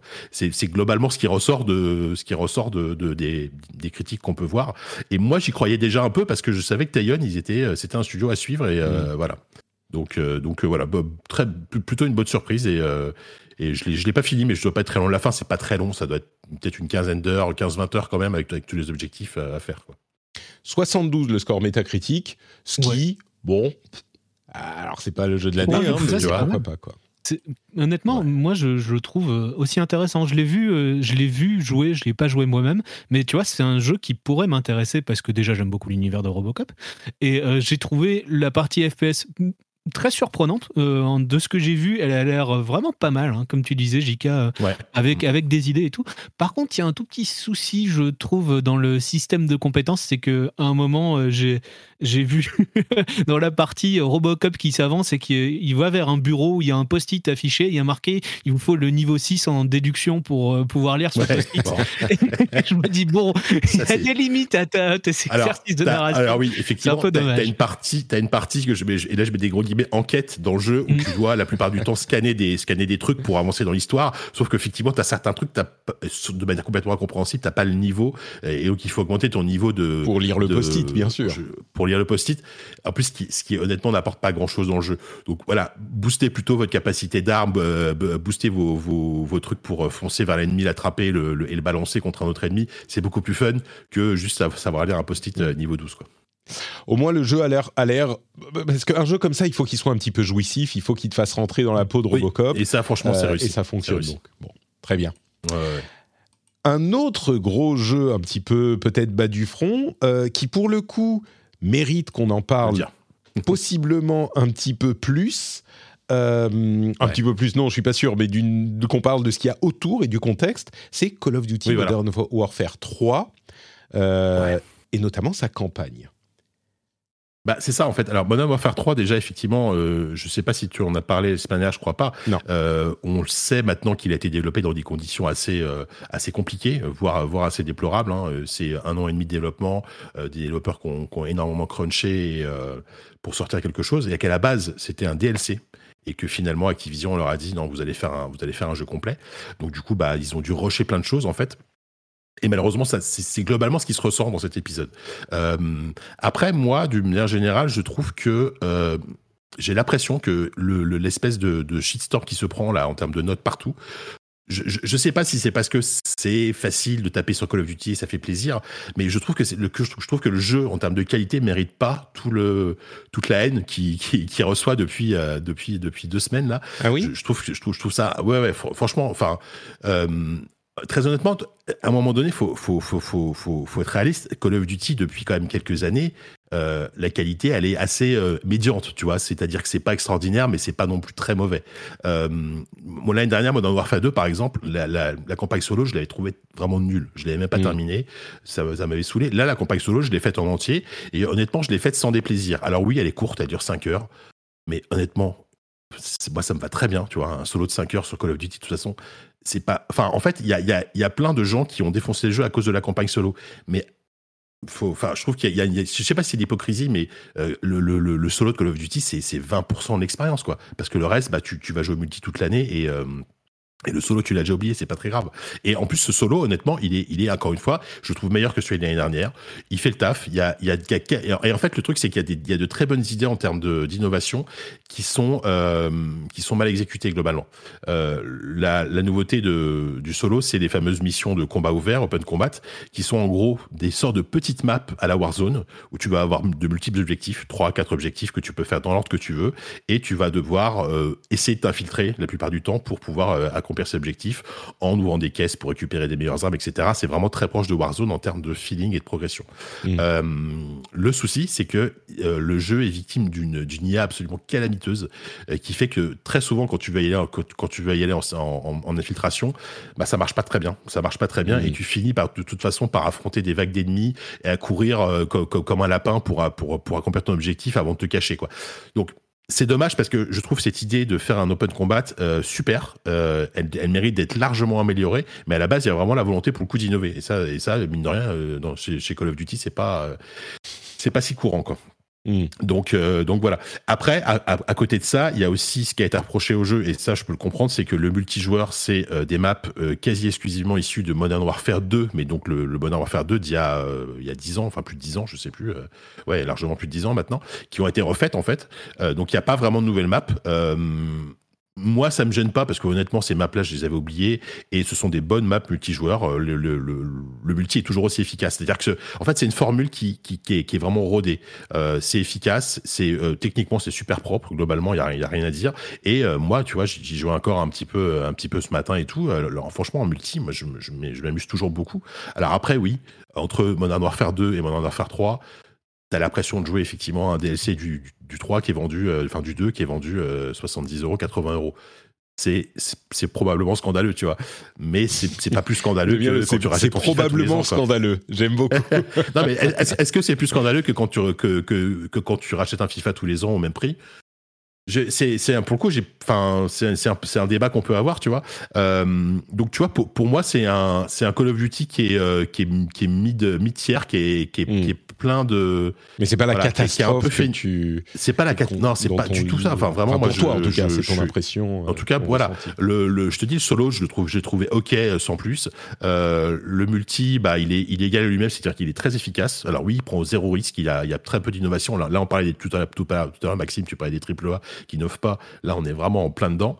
Euh, il n'empêche que moi, je, suis, je, sais que je vais y jouer probablement pendant plusieurs mois. Je, vais, je vais me faire une partie multijoueur euh, régulièrement, peut-être tous les jours, parce que parce que c'est une formule qui est hyper rodée euh, mm. et, qui tient la route. Et quand on sait en plus dans les conditions dans lesquelles il a été fait, je trouve que arriver à sortir globalement un produit qui est d'une qualité euh, assez, assez, assez égale en, en, un an et demi. Alors, il y a cinq ou six studios qui ont bossé dessus. Hein. Ça, c'est c'est truc aussi avec Call of Duty, c'est comme toujours. Euh, je trouve ça plutôt, euh, plutôt, plutôt impressionnant parce que arriver à sortir ça en si peu de temps, bah, c'est pas mal. Après, clairement, je pense que la, la licence et l'année prochaine sont intéressantes parce que alors même s'il travaille déjà sur la suite, mais il y, a, il y aura, peut-être Microsoft qui aura peut-être plus son mot à dire sur le Call of Duty euh, de l'année prochaine. La licence a besoin quand même de renouveau là, c'est-à-dire qu'on mm. sent quand même qu'elle est à bout de souffle. Euh, ça joue peut-être aussi dans la réception euh, plus que tiède. C'est ça. C'est ça. En, fait, en, fait, le dernier, enfin pour moi, le dernier Call of Duty qui a réussi à la fois son multi et son solo, c'était Modern Warfare, le, reboot de, 2019. Depuis, il y a toujours eu des choses qui n'allaient pas. Soit un multi qui était réussi, un, un solo qui était raté, soit l'inverse. Donc la, la, licence clairement n'est plus au niveau de, qualité qu'on espérait qu'on avait avant. Euh, donc euh, voilà, curieux pour, pour, la suite. Tu sens que là, clairement, avec le 3, ils sont arrivés au bout de quelque chose. Euh, et donc voilà. C'est marrant de voir que juste quand le rachat par Microsoft est fait, c'est vraiment le, toucher de la mort, le, doigt de la mort de Phil Spencer. Alors évidemment, il n'avait rien à voir avec le développement de Modern Warfare 3, mais dès que ça rentre dans le giron de Microsoft, tout à coup, le truc il sort et tout le monde l'insulte. C'est genre 50 sur Metacritic, c'est euh, c'est vraiment, enfin le pauvre. Euh, ouais, il y a ça aussi. J'imagine que euh, s'ils ont décidé de faire ça comme ça pour celui-là, alors évidemment, c'était parce qu'au début, peut-être, ils se sont dit, on va faire un, on n'a pas le temps de faire un gros titre, donc on va faire un, un, DLC une extension et finalement ils voulaient quand même faire un gros titre parce que bah faut faire rentrer de l'argent et comme ça ça fera quand même rentrer plus d'argent. Euh, j'imagine qu'il y a euh, quelque chose de plus ambitieux qui se prépare pour l'année prochaine et que Microsoft bah un truc que je te peux te garantir c'est qu'ils vont pas euh, ne pas sortir le jeu l'année prochaine, tu vois. Microsoft, ils peuvent ah pas se permettre financièrement de ne pas sortir un Call of Duty dans l'année, surtout euh, l'année où ils rachètent. Enfin, aucune chance que ça sorte pas l'année prochaine, quel, quoi que ce soit. Problème. Euh, Call of Duty est piégé là-dedans. Ils sont obligés de sortir un épisode tous les ans. Alors évidemment, il y a beaucoup de studios qui travaillent. Je pense que l'année prochaine, il y aura un nouveau Black Ops parce que là, ça fait au moins deux ans qu'il n'y a pas eu de Black Ops. Donc c'est globalement c'est logique. T'as un Modern Warfare, un Black Ops qui sort. De temps en temps, un épisode un peu parallèle comme Vanguard. Euh, il y a, y a un an qui se passait pendant la Seconde Guerre mondiale. Donc un, Black Ops 4 euh, ou 5, je sais plus où on en est là, 5 ou 6, pourquoi pas, c'est même presque sûr. Mais mais voilà, je, suis très curieux. Moi, en fait, tous les ans, je, m'intéresse à cette licence parce que euh, c'est même pas un plaisir coupable, c'est que j'assume le fait que tous les ans, je m'amuse bien à jouer à Call of Duty. Parce que finalement, des, FPS comme ça, grand spectacle, euh, efficace, avec du multi. Il n'y a, pas, a pas vraiment d'équivalent, en fait. Ah bah, euh, c'est une Battlefield, c'est une. Tu, vois, c'est voilà, c'est une machine tellement huilée et avec malgré tout quelques défauts de, production comme, comme ces derniers temps, comme, comme on a pu le voir là, que je trouve qu'il n'y a pas d'équivalent finalement à, Call of Duty et avec, avec tous les défauts, avec tous ces défauts et toutes ces qualités. Quoi. Fut un temps, il y avait Medal of Honor, mais ça fait longtemps que c'est plus le cas. Donc, euh, Battlefield est en, perdition euh, depuis le 2042. Euh. Ouais, alors Medal of Honor, justement, c'est marrant de voir à quel point, enfin, c'est même pas, c'est l'origine de Call of Duty, c'est Medal of Honor. Et la vidéo de, de, The Great Review rentre dans les détails de tout ça. Je vous recommande d'aller la regarder, je la mettrai dans les notes de l'émission. c'est encore, comme je le disais tout à l'heure, une heure et demie sur l'histoire de Call of Duty. C'est passionnant. il il euh, réussit à mettre ça euh, en forme avec du storytelling et lui, il est hyper passionnant dans la manière dont il raconte les choses. Euh, il a un vrai talent pour ça, donc l'heure et demie passe sans que vous vous ennuyiez une seule seconde.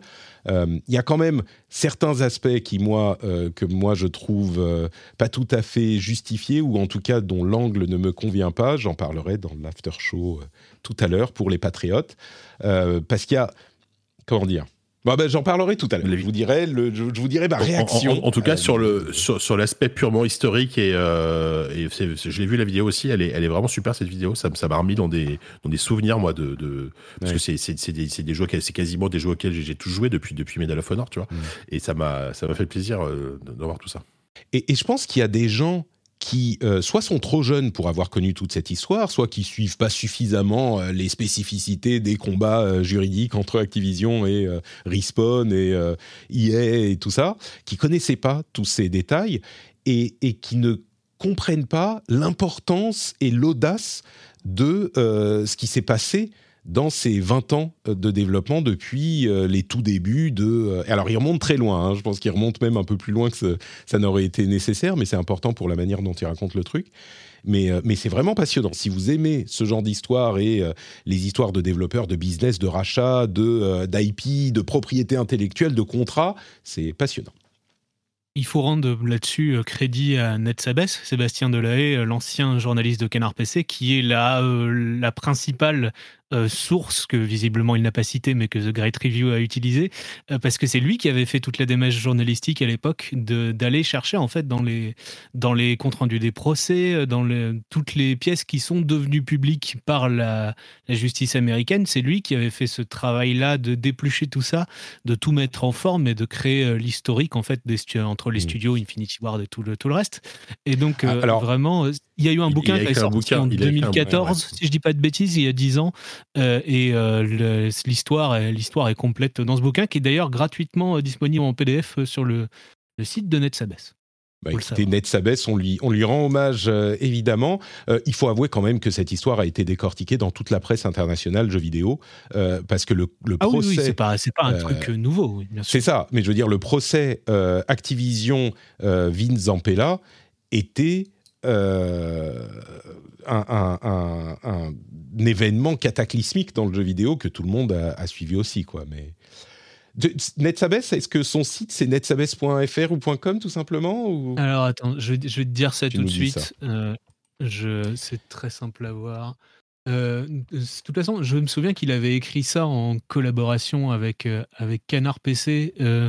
D'accord, bah écoutez, vous, vous trouverez NetSabes de toute façon, vous le trouverez sur les réseaux sociaux. C'est net, alors c'est sébastien.delahaye.net et le Sébastien.delahaye. Son, très bien. Son, avec son, son bouquin s'appelle Les coulisses d'une usine à, Call of Duty, les coulisses d'une usine à succès. Et donc il en a refait une version ouais, qu'il a mise qu'il a mise à jour gratuitement et mise à disposition gratuitement. Sébastien, bon ben j'ai pas écrit bien Delahaye, c'est pas grave. Ouais. Euh, Sébastien.delahaye.net, merci beaucoup. Euh, à quoi j'ai joué, moi, ces derniers temps? Eh bien, j'ai joué notamment à la bêta, l'open bêta de The Finals. On parlait de jeux-services qui se multiplient et de comment survivre dans un environnement où il y en a tellement. Eh bien, Embark euh, semble vouloir croire en son pari de The Finals. C'est quoi The Finals? C'est un FPS en équipe, en équipe de trois en trois, en trois équipes. Enfin, comment euh, ben, Il y a trois équipes sur une map. Euh, et les trois équipes sont de trois joueurs. La map est très destructible et très constructible. On peut euh, avoir des objets qu'on va poser qui vont nous protéger, changer les lignes de vision, etc. Et le but est d'aller récupérer un, de l'argent, une boîte, et de l'amener à un endroit pour l'encaisser en quelque sorte et de défendre la zone. Donc en gros, c'est un truc qui pourrait paraître classique, c'est presque de l'extraction shooter mais en versus. Euh, mais le fait qu'on soit la destructabilité, moi j'ai fait que quelques parties, hein, donc je vous donne vraiment des impressions de, de béotien, mais la destructabilité, euh, moi, n'a pas beaucoup joué dans mes parties, je pense que ça joue plus à plus haut niveau. Par contre, le simple fait d'être en trois équipes, ça apportait une variation assez cool euh, au type de gameplay, et c'est un truc que j'ai pas trouvé souvent dans euh, les jeux. Je suis pas un grand spécialiste du FPS compétitif, mais j'ai pas trouvé souvent dans ce genre de jeu. Il y a un feeling qui, moi, là encore, mais aussi, je suis sûr qu'il y a des gens qui connaissent mieux ce type de jeu qui vont hurler. Ça m'a un petit peu fait penser au feeling de Apex, dans le gunplay, dans la visée, tout ça. Et le fait qu'on soit sur des grandes maps avec beaucoup de verticalité, beaucoup de, déplacements euh, avec grappin, etc., et qu'il y ait euh, des trois équipes, bah, ça donne un feeling un petit peu différent qui fonctionne.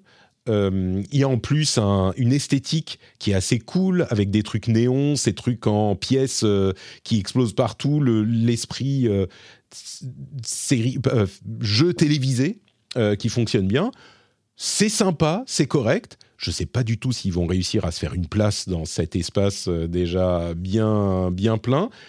Mais j'ai trouvé que je comprends pourquoi, au milieu euh, d'une grosse poignée de jeux-services qui se sont qui ont été annulés, bah celui-là continue parce que je comprends pourquoi ils y croient en gros. Donc c'est sympathique. C'est c'est accessible. Est-ce que la bêta est toujours en ligne ou pas? Non, la bêta est terminée. C'est fini là. Ah, dommage. Et ce sera free to play Ils ont communiqué sur la, le modèle économique? Ah, je me souviens plus. Je crois. Non, je crois qu'il sort euh, genre en décembre ou un truc du genre. Ah zut. Ah j'aurais dû faire mon. En tout cas, c'est, ce qu'on voit dans le trailer, c'est ultra impressionnant. Hein, euh, la destruction, parce que tu vois, la destruction, moi, euh, tu, tu, parlais de, d'équivalent. Euh, ça dans le jeu compétitif, il n'y en a pas forcément. Moi, ça me rappelle Bad Company, Battlefield Bad Company, mais bon, qui était plus un jeu solo, mais qui, avait des, qui était ultra, même, même les, certains Battlefield, en fait. Mais là, ça a l'air d'être vraiment très poussé à l'extrême, quoi. Un petit mm. peu, ouais. ouais, ouais. Et il y a cette. Comment dire C'est pas un. Euh, ah, il n'y a pas de date de sortie, pardon, autant pour moi. Euh, il n'y a pas de date de sortie, il semble. Euh, donc, je ne veux pas. C'est pas en décembre. ce qui est vraiment intéressant, c'est que tu as une sorte de feeling de Battle Royale sans le chaos total des dizaines de participants à Battle Royale. Tu as un feeling de Battle Royale où il n'y a que trois équipes dès le début. Donc c'est euh, peut-être que c'est ça la meilleure manière de le décrire. Euh, c'est ce sentiment de fin de partie de Battle Royale sans la restriction, la pression constante du cercle qui se referme. Euh, donc voilà, c'est plutôt cool hein, à voir ce que ça donnera quand il sera, quand il arrivera. Moi, quand ah je vois ça, je comprends, pour, je comprends pour. Pardon, excuse-moi de te couper, Patrick. Quand je vois ça, je comprends pourquoi Yenaz, le, le, jeu de Sega, a été annulé, en fait, parce que mm. tu, tu, vois ça, ce qui est un peu le même principe, 3, euh, 3 euh, contre 3 et tout. Enfin, je sais pas combien il y avait de joueurs dans Yenaz en tout. Là, tu me dis qu'il y en a que 9, peut-être. Mais en tout cas, euh, ça a l'air vachement plus engageant, ne serait-ce que par le principe de destructibilité des décors.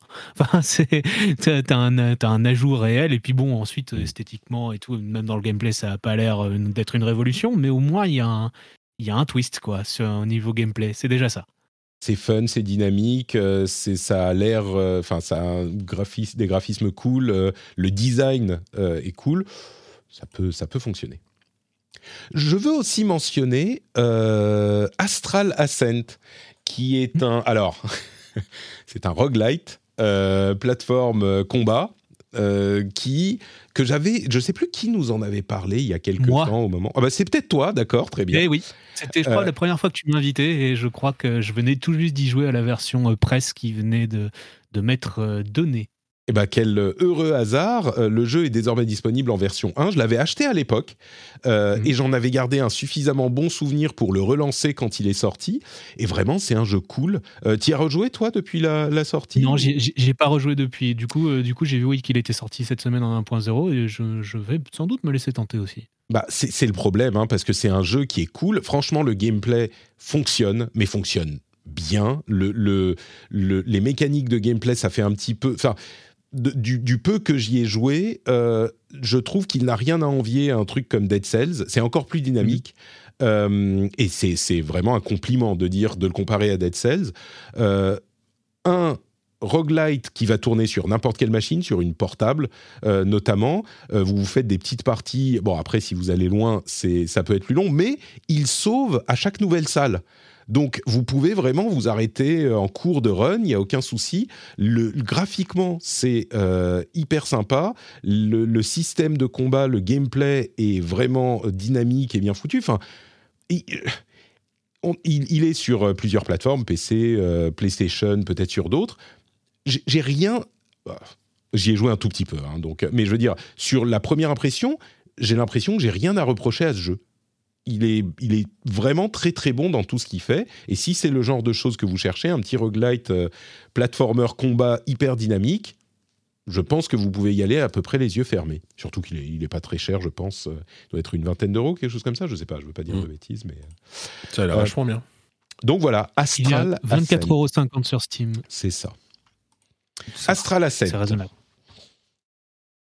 Quoi d'autre Euh, bah, J'ai joué, j'ai continué à jouer, je vais, je vais vous en donner, euh, je vais vous dire quelques mots dessus. J'ai continué à jouer à Warcraft Rumble, dont je parlais la semaine dernière, qui franchement continue à faire, la blague. Euh, bah, C'est un free-to-play sur mobile, donc il est ce qu'on imagine qu'il sera.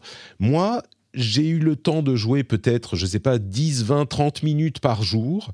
Euh, sans donc me, me mettre à fond à jouer des heures chaque jour, c'est, c'est 10, 20, 30 minutes divisées en peut-être 5 fois euh, 3 minutes.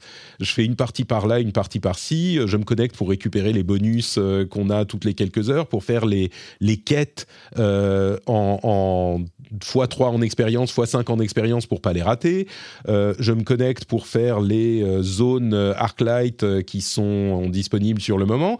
J'ai le temps de tout faire, les trucs bonus en plus, et je ne suis pas du tout confronté à un mur de difficulté artificielle. Je note qu'on en parle encore dans euh, le Discord, dans le sujet de discussion du Discord. Il y a beaucoup de gens qui disent qu'ils ont été confrontés à un mur de difficulté. Je pense que c'est des gens peut-être qui jouent plus longtemps. Mais, euh, voilà, ils sont quand même, ça existe euh, potentiellement. Moi, je ne l'ai pas, vraiment rencontré parce que je joue seulement, entre guillemets, une demi-heure par jour et je m'amuse toujours beaucoup. Voilà, c'est sans, sans plus, euh, pas, pas grand-chose à dire de plus. Euh, et comme je le reprécise, j'ai payé le truc à 20 euros qui upgrade le compte pour avoir plus d'expérience, plus de gold sur la vie du compte pour toujours. C'est pas les trucs où tu repayes euh, tout le temps régulièrement. Et moi, ça me suffit largement. Et j'ai aussi, messieurs, dames, réactivé mon abonnement World of Warcraft. Je- J'entends vos rires derrière vos écouteurs. J'entends vos ricanements. J'entends vos soupirs. J'entends vos euh, bienvenus à la maison, qui sont peut-être les plus nombreux. Et franchement, je me suis relancé. Alors après la semaine dernière, hein, je vous ai dit que j'avais été hypé par les annonces. Euh, j'avais pas joué sérieusement à World of Warcraft depuis plusieurs années. En fait, la dernière extension, bah, je l'avais quasiment pas faite. Battle for Azeroth, j'avais joué quand même un petit peu plus. Euh, et je suis revenu donc après plusieurs années. Et franchement, c'est vraiment re- retour à la maison. Quoi. Le simple fait d'ouvrir une interface, euh, ça me d'ou- d'ouvrir des éléments d'interface, ça me faisait oh c'est World of Warcraft. C'était vraiment, il y a un énorme facteur nostalgie. Euh, et au-delà de ça, bah, je, je quête euh, tranquillement, je fais ma, ma- mes quêtes. Je suis déjà genre niveau 68 euh, sur 70 euh, et j'ai fait que deux zones sur quatre. C'est fun, c'est complètement familier. C'est World of Warcraft, il n'y a rien qui, qui change de manière drastique. Le la fonctionnalité de l'extension du moment qui est Dragonflight, euh, qui est le vol dynamique avec euh, vraiment des, de l'accélération quand on, quand on descend, euh, on prend les virages, on a des, des, des, des, trucs à trouver dans le monde qu'on essaye d'atteindre, des petits badges qu'on essaye d'atteindre en volant avec ce vol dynamique, on a des capacités pour aller plus vite, machin, etc., pour tourner, pour monter. Hyper sympa. c'est vraiment une fonctionnalité qui est très très cool. Le jeu et, euh, de, ce que disent tous les créateurs de contenu que je suis, auxquels je fais confiance, bah, il, est, euh, il est dans une très bonne position en ce moment, World of Warcraft. Euh, il fonctionne, il est bien, il est cool, les gens sont contents. Enfin, il y a toujours des gens qui sont pas contents, évidemment, mais moi, je m'amuse bien. Je ne sais pas si je vais aller au-delà du mois que j'ai payé. Je vais simplement leveler jusqu'au niveau max et peut-être que je m'arrêterai à ça. J'ai pas besoin d'aller plus loin mais c'est un bon petit euh, retour vers euh, des trucs familiers. Euh, voilà, il y a là non plus pas grand chose à dire de plus. Je suis content d'être venu sur World of Warcraft et je vais y jouer un petit peu quoi. C'est cool. Question parce que moi, ce qui, qui me fait toujours un peu peur, parce que moi aussi, des fois, régulièrement, j'ai envie de le, le, réinstaller. Est-ce que quand il n'y a pas joué depuis des années, t'es pas complètement largué parce qu'il y a eu, il y a plein de trucs qui ont été nerfés, plein de trucs qui ont changé, etc. Euh, bah non, parce que quand tu reviens, tu reviens pour faire ton leveling. Euh, il y a beaucoup de mécanismes. T'es es reparti, es reparti avec un nouveau perso, c'est ça là Alors j'ai repris le perso de Dragonflight que j'avais monté à la sortie de l'extension en jouant que, 2-3 heures, euh, qui était niveau, qui avait pris deux niveaux, tu vois. Donc moi, je dirais que j'ai pas eu une expérience optimale pour ça parce que quand tu pars d'un nouveau perso, soit tu prends un perso, donc la nouvelle race, nouvelle classe, les Draktyr, les sortes de dragons là, qui commence avec l'extension et donc tu commences depuis le début de l'extension, soit tu peux, si tu le souhaites, euh, reprendre un perso existant et ils te disent alors euh, tu es à ton niveau mais ça fait longtemps que tu n'as pas joué, on peut te cleaner ton sac, te donner des, un équipement qui est bon pour, ton, pour le début de, de ce niveau, t'amener euh, à la, capitale avec le, le, le, la quête à faire maintenant déjà dans ton, ton journal de quête et tes talents, on va te filer un, une liste, enfin un build euh, qui est bon pour à peu près tout pour débuter. Donc, tu n'as même pas à t'emmerder à réattribuer tes talents. Donc, si tu reviens après un moment, surtout si tu euh, si es un niveau qui est entre deux extensions, tu vois, au, niveau de celle-ci ou même mm. d'une d'avant, eh ben, tu vas très facilement pouvoir te relancer. Quoi. C'est, tout est fait et bien fait pour ça. D'accord. Ok. Bon, je vais attendre qu'il soit, qu'il soit dans le Game Pass pour m'y remettre, je pense. Dans quelques temps, certainement. Ouais, on verra. Et voilà donc pour les jeux auxquels on a joué ces derniers temps. Et on va conclure. Euh, on a déjà fait très long, j'imagine que vous devez aller euh, manger et faire des choses sérieuses comme travailler. Donc on va conclure avec euh, le reste des infos du moment. Avec, allez, rapidement, Suicide Squad refait surface. Lui aussi, il arrive début 2024 et ça sera le 2 février, donc l'année va commencer fort, surtout qu'il a été retravaillé. Il a l'air, c'est une longue vidéo, je vous la fais en deux secondes, ça a l'air cool, l'écriture a l'air sympa, le gameplay est moins euh, moche que dans la vidéo qui avait causé son retard, parce qu'elle avait, avait été très mal reçue. Donc, on verra ce que ça donne. Il arrivera dans pas si longtemps que ça. Amazon a lancé Luna, son service de streaming en France. Il se trouve que peut-être parce que j'ai un compte français, j'ai pu le tester depuis euh, la Finlande. J'ai essayé Cube, The Cube, The Cube. Euh, il y a quelques jeux gratuits, quelques-uns, hein, pas beaucoup, qui sont inclus dans l'abonnement avec Prime. Bah, ça marche très bien. Euh, franchement, c'est Stadia level, sauf que on imagine qu'ils vont pas le fermer tout de suite. J'imagine qu'ils vont lancer une console, euh, je sais pas, euh, Kindle euh, Gaming ou un truc comme ça dans pas longtemps. Bref, ça marche. Kindle Portal en France. Voilà, Kindle Portal, exactement. on a les, les, nominations des jeux de l'année pour, pour les Game Awards, la nomination de la liste des jeux de l'année on a, alors c'est lesquels euh, Alan Wake 2, Marvel Spider-Man 2, Resident Evil 4, euh, Tears of the Kingdom, Baldur Gates 3 et Super Mario Bros.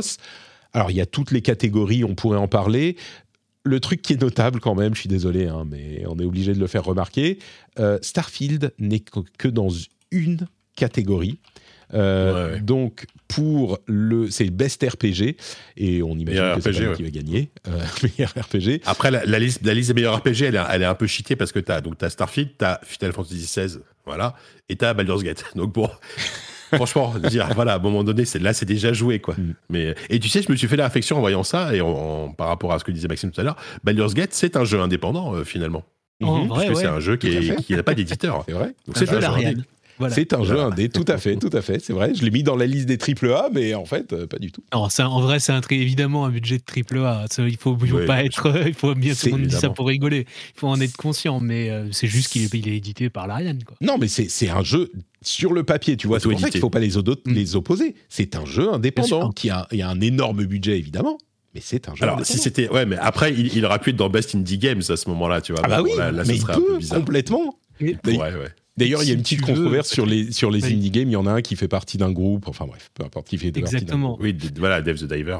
Mais Ouais. pour moi, pour moi, l'in- l'indé, en vrai, c'est surtout une histoire de budget plus qu'une histoire de Mm. qui édite qui ou euh, qui a, qui a les fonds, qui a les, les fonds de quelle, de quelles unités. Là, vraiment, on est, euh, on est dans un jeu euh, qui a un tel budget qu'on peut pas parler d'un indépendant. Oui, voilà, puis, Mmh. puis des indés qui sont édités par, par Coffee Stain, par voilà. par Devolver.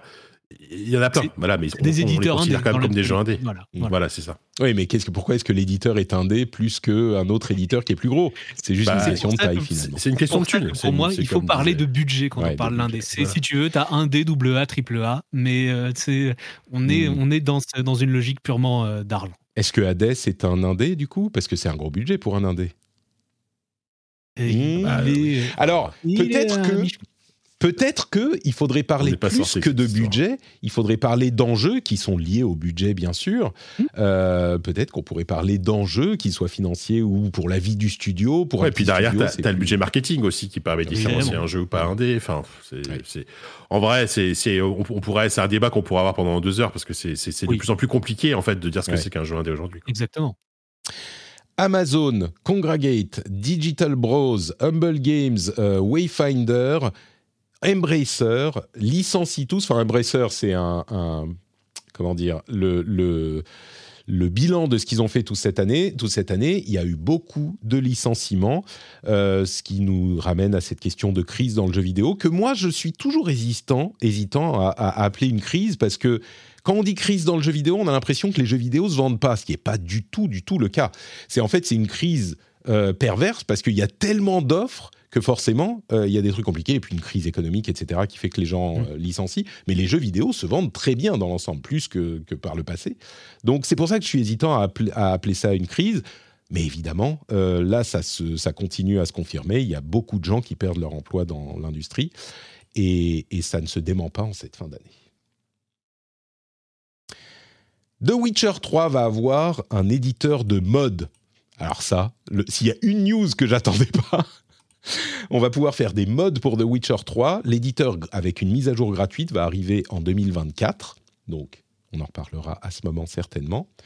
Euh, Persona 4 tact- pardon, Persona 5 Tactica est sorti, il a 77 sur Metacritic et il est inclus dans le Game Pass. Donc euh, vous pouvez en profiter si vous avez euh, le Game Pass. Il y a également euh, le PlayStation Plus, qui le PlayStation Plus Extra et Premium. On pourrait se dire ouais bon par rapport au Game Pass, et c'est ce que je me suis dit au premier abord. En fait, il y a un jeu qui est intéressant, c'est Dragon's Dogma. Dragon's Dogma, dont le 2 arrive, euh, je crois, en 2024, ce jeu de Capcom. Dragon's Dogma, c'est un jeu un petit peu culte qui est l'approche Capcom du jeu de rôle à la occidentale. Et peut-être que c'est l'occasion, si vous avez le PlayStation Plus Extra ou Premium et que euh, vous n'avez jamais joué à Dragon's Dogma, de le découvrir avant la sortie du 2 si vous n'avez rien de mieux à faire dans euh, votre passe-temps, avec votre passe-temps favori du jeu vidéo, ce qui me paraît peu probable. Et enfin, euh, on a eu un, Tekken, un, reveal de Tekken 8 Reina, dont je ne peux pas ne pas parler. Reina, qui est un petit peu la fille légitime de euh, semble-t-il. Elle a l'air trop cool. Franchement, là, je suis bien hypé pour Tekken 8. Euh, j'avoue que je suis, j'ai très très hâte qu'on soit à fin janvier pour pouvoir me, consacrer à, ce jeu. Pouvoir jouer à Under Night in Birth, bien sûr.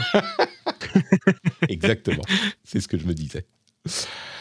Euh, je crois que c'est à peu près tout. Tales of Arise s'est très bien vendu. Euh, Hades arrive sur mobile avec l'abonnement Netflix. Braid va avoir une édition spéciale anniversaire en 2024. Samwise Didier a quitté Blizzard.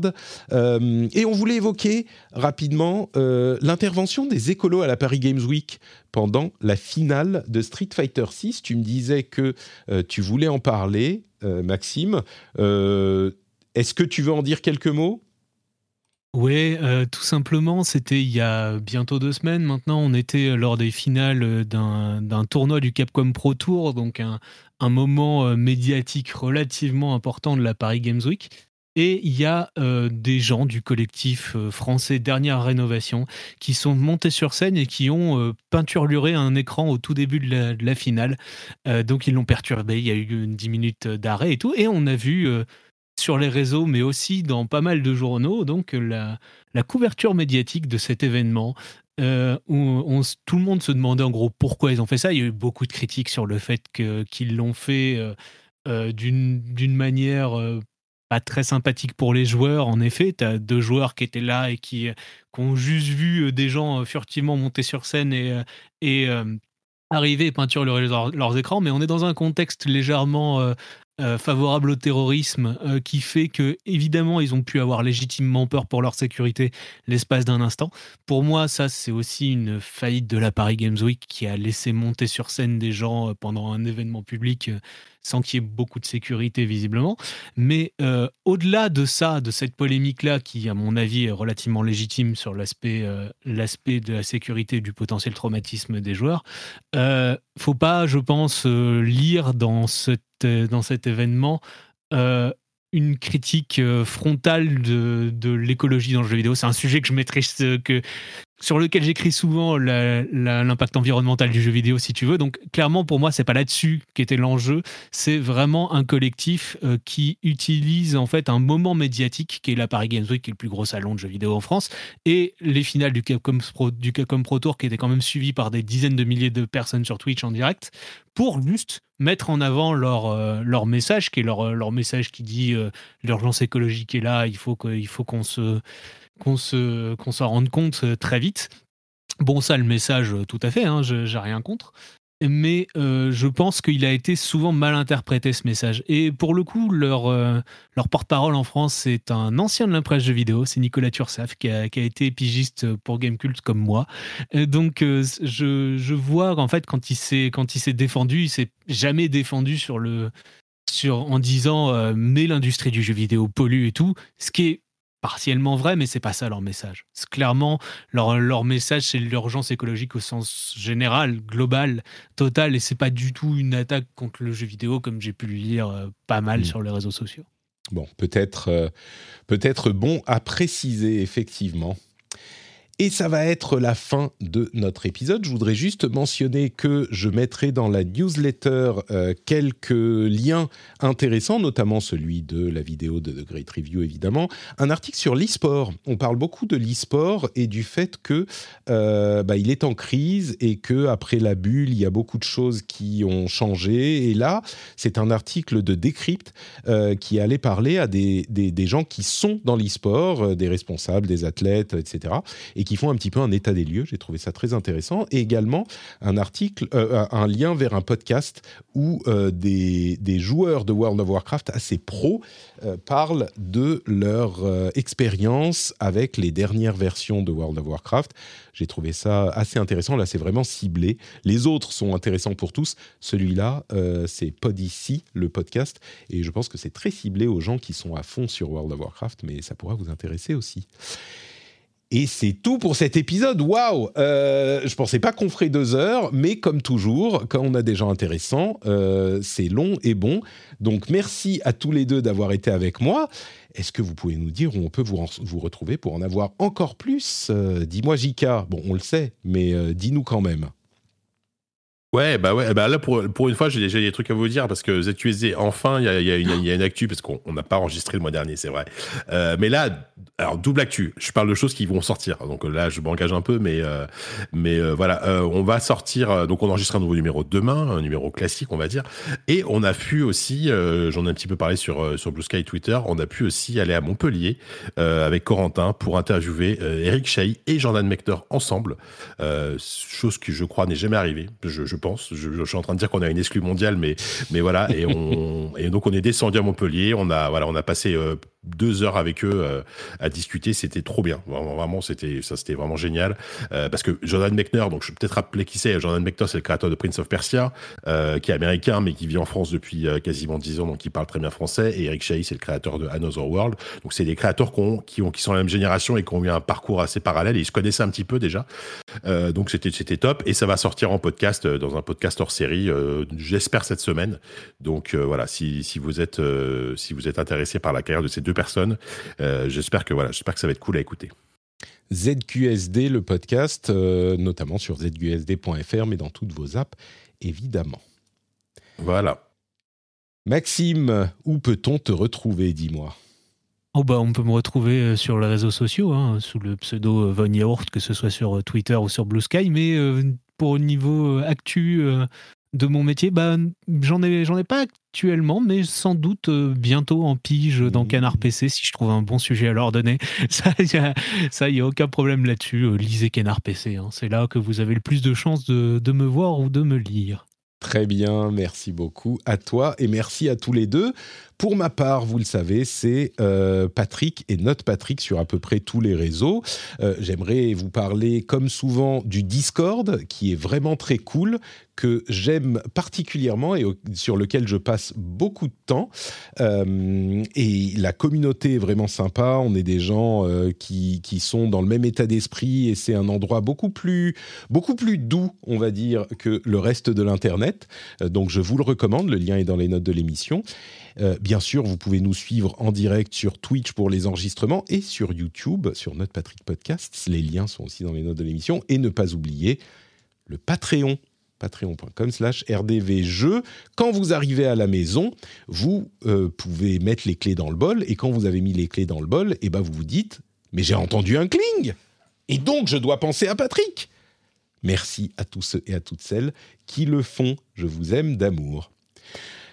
Merci de nous avoir écoutés. On se donne rendez-vous dans une semaine pour un nouvel épisode ou alors tout de suite pour les patriotes euh, qui auront le petit after show. Bisous bisous, à très vite.